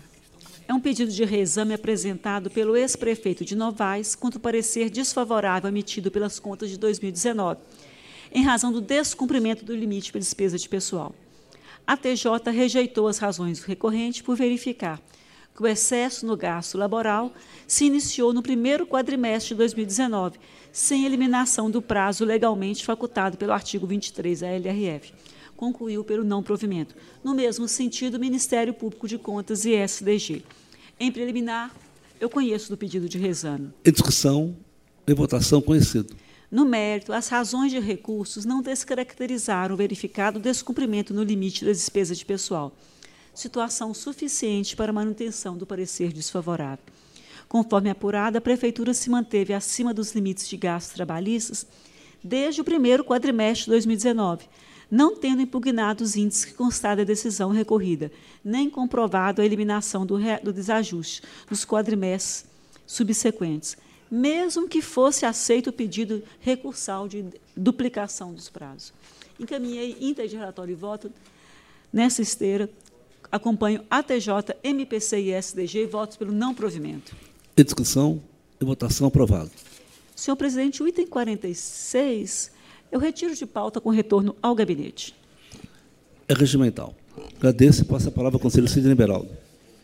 Senhor presidente, item 47, embargos de declaração oposto pela empresa Litucera Limpeza e Engenharia Limitada, em face de acordo que negou o provimento ao recurso ordinário recursos ordinários e manteve o decreto em regularidade a pregão e o decorrente contrato celebrado entre a Prefeitura de Cajamar e a embargante, objetivando a prestação de serviços de limpeza em diversos é, prédios municipais. Em preliminar, destaco que o recurso em exame foi denominado pedido de reconsideração, disponível apenas em face de decisões de competência originária do Tribunal pleno nos termos do artigo 58 da Lei Complementar 709/93, do, do que não se trata no caso em apreço. Todavia, com o intuito de não prejudicar o recorrente, entendo possível aplicar o princípio da fungibilidade consagrado no artigo 141 do Regimento Interno, de modo a receber recurso com embargos de declaração por se tratar do único disponível é, para a parte após a decisão de segunda instância. Nessa trilha, atendidos os pressupostos de admissibilidade, voto pelo conhecimento do recurso como embargo de declaração. No mérito, o aresto embargado não se ressente de nenhuma obscuridade, dúvida, contradição ou omissão, ademais, não restou configurada a falta de substrato fático e jurídico, ocorrida pela embargante, com um nítido propósito de rediscutir as questões já devidamente sopesadas. Nesse contexto, rejeito os embargos. Em discussão, votação aprovado. 48, sustentação oral. 49, recurso ordinário interposto pela Prefeitura Municipal de Jundiaí contra acórdão que julgou irregulares dispensa de licitação, contrato e termos aditivos referente ao ajuste firmado entre o recorrente e o consórcio 2T ambiental, objetivando a prestação de serviço da coleta e transporte de resíduos domiciliares, varreção vias, das vias públicas, destinação final do aterro sanitário e outros serviços de limpeza pública. O Ministério Público de Contas teve vista dos autos, em preliminar conheço. Essa votação conhecido. No mérito, não foi comprovada a situação emergencial a justificar a contratação direta com fulcro no artigo 24, inciso 4 da lei licitatória, tratando-se, em verdade, de desídia da administração que não promoveu novo certame licitatório de forma tempestiva antes do término da vigência do contrato anterior, o que havia sido várias vezes prorrogado, inclusive por prazo excepcional. Assim, voto pelo desprovimento do recurso. Em discussão, votação, conhecido. 50. Aprovado. Recurso ordinário interposto por Pró Saúde, Associação Beneficente de Assistência Social e Hospitalar, contra acórdão da primeira Câmara que julgou irregular a prestação de contas e repasses efetuados no exercício 2011 à Prefeitura Municipal de Arujá. A recorrente, com base em contrato de gestão que objetivou operacionalizar a gestão e execução eh, das atividades de serviço de saúde do Hospital Maternidade eh, e o pronto atendimento municipal de Arujá o juízo de irregularidade foi fundamentado na precariedade da prestação de contas apresentadas pela organização social, inapta a demonstrar a escorreita aplicação dos recursos recebidos.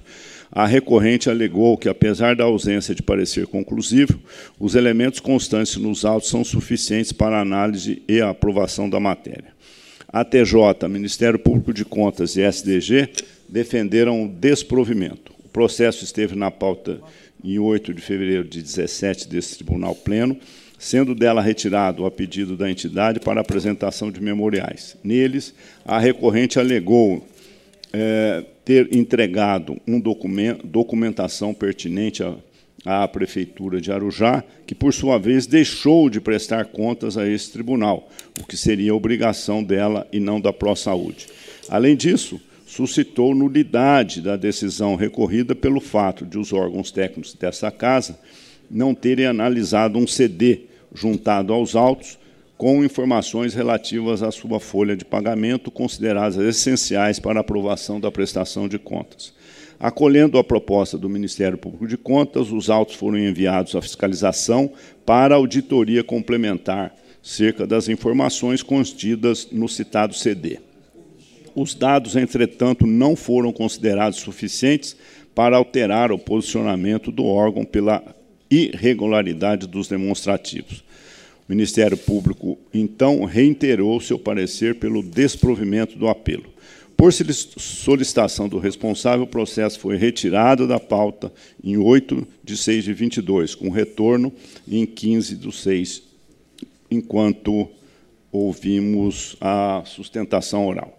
Na oportunidade, a defesa alegou prescrição intercorrente para o fundamento, eh, com fundamento na Lei Federal 9.873, de 99, conforme a interpretação do Supremo Tribunal Federal no tema Repercussão Geral 899. O processo foi, então, retirado da pauta de julgamento, tendo retorno à sessão de agosto, 3 de agosto, ocasião em que novamente retirei de pauta para as devidas adequações à luz do que foi decidido pelo plenário no processo que abrigou estudos sobre o Instituto de Prescrição, SEI 18.068. Em preliminar, preenchidos os requisitos de admissibilidade, conheço em discussão, votação conhecido. Ainda em preliminar, considero improcedente o pleito de nulidade, uma vez que a menção expressa no acordo recorrido os dados contidos no CD. Isso evidencia que, embora sopesadas essas informações, não foram capazes de afastar o juízo desfavorável, veredito corroborado em pelo exame do material em sede de recurso de fiscalização. Também afasto o pedido de prescrição intercorrente, já que, nos mesmos moldes, a decisão proferida no Pleno, o tema de repercussão geral é, 899 do Supremo Tribunal Federal tratou da prescrição nas etapas executórias das decisões administrativas, o que não ocorre em caso em exame. Além disso, a recorrente não apontou os termos iniciais é, e finais de estagnação do processo, que ensejaria a alegada prescrição intercorrente. Assim, voto pela rejeição das preliminares de nulidade e de de prescrição intercorrente. Essa votação aprovada. No mérito, a recorrente tampouco teve êxito em afastar o caráter precário da prestação de contas, não tendo apresentado argumentos ou evidências capazes de ensejar a reforma da decisão. Lembro que, por razões semelhantes, a prestação de contas do exercício anterior também restou condenada em primeira e segunda instâncias. Dessa forma, acompanho a unanimidade da instrução e voto pelo desprovimento do recurso, mantendo na íntegra o acordo combatido. Em discussão e votação aprovado. Tem 51 recursos ordinários interpostos por Cristina Aparecida Batista, prefeita do município de Pirassununga à época, e pela Irmandade de Santa Casa de Misericórdia de Pirassununga, em face do acórdão da segunda Câmara que julgou regular prestação de contas do exercício 2013, na quantia de R$ 4.107.590 e irregular a parcela de R$ 43.672,78 centavos decorrentes de convênio firmado para a execução do Programa de Saúde da Família. O Ministério Público de Contas teve vista dos autos, SDG se manifestou pelo desprovimento do recurso, em preliminar conheço. Conhecido. No mérito, as razões recursais e os documentos juntados aos autos conduzem à revisão da decisão combatida. De fato, a despesa impugnada se referiu ao pagamento compulsório de mensalidades associativas ou contribuições sindicais devidas pelos trabalhadores, os órgãos e entidades de classe descontadas de seu salário bruto, a exemplo do que ocorre com os empréstimos consignados, não caracterizando despesa imprópria a entidade, enquanto fonte pagadora, era responsável pelo recolhimento de tais valores, sob pena de incorrer no crime de apropriação indébita. Ademais, as contribuições e mensalidades sindicais foram previstas no plano de trabalho, tendo sido consideradas nos encargos incidentes sobre a folha de pagamento do pessoal, destacado para a execução do pacto, não havendo que se falar em desvio de finalidade e malversação de verbas públicas. Nestes termos, voto pelo provimento do recurso, dos recursos, para que seja julgada totalmente regular a prestação de contas em apreço, dando-se integral quitação aos responsáveis. É o voto. Votação aprovada.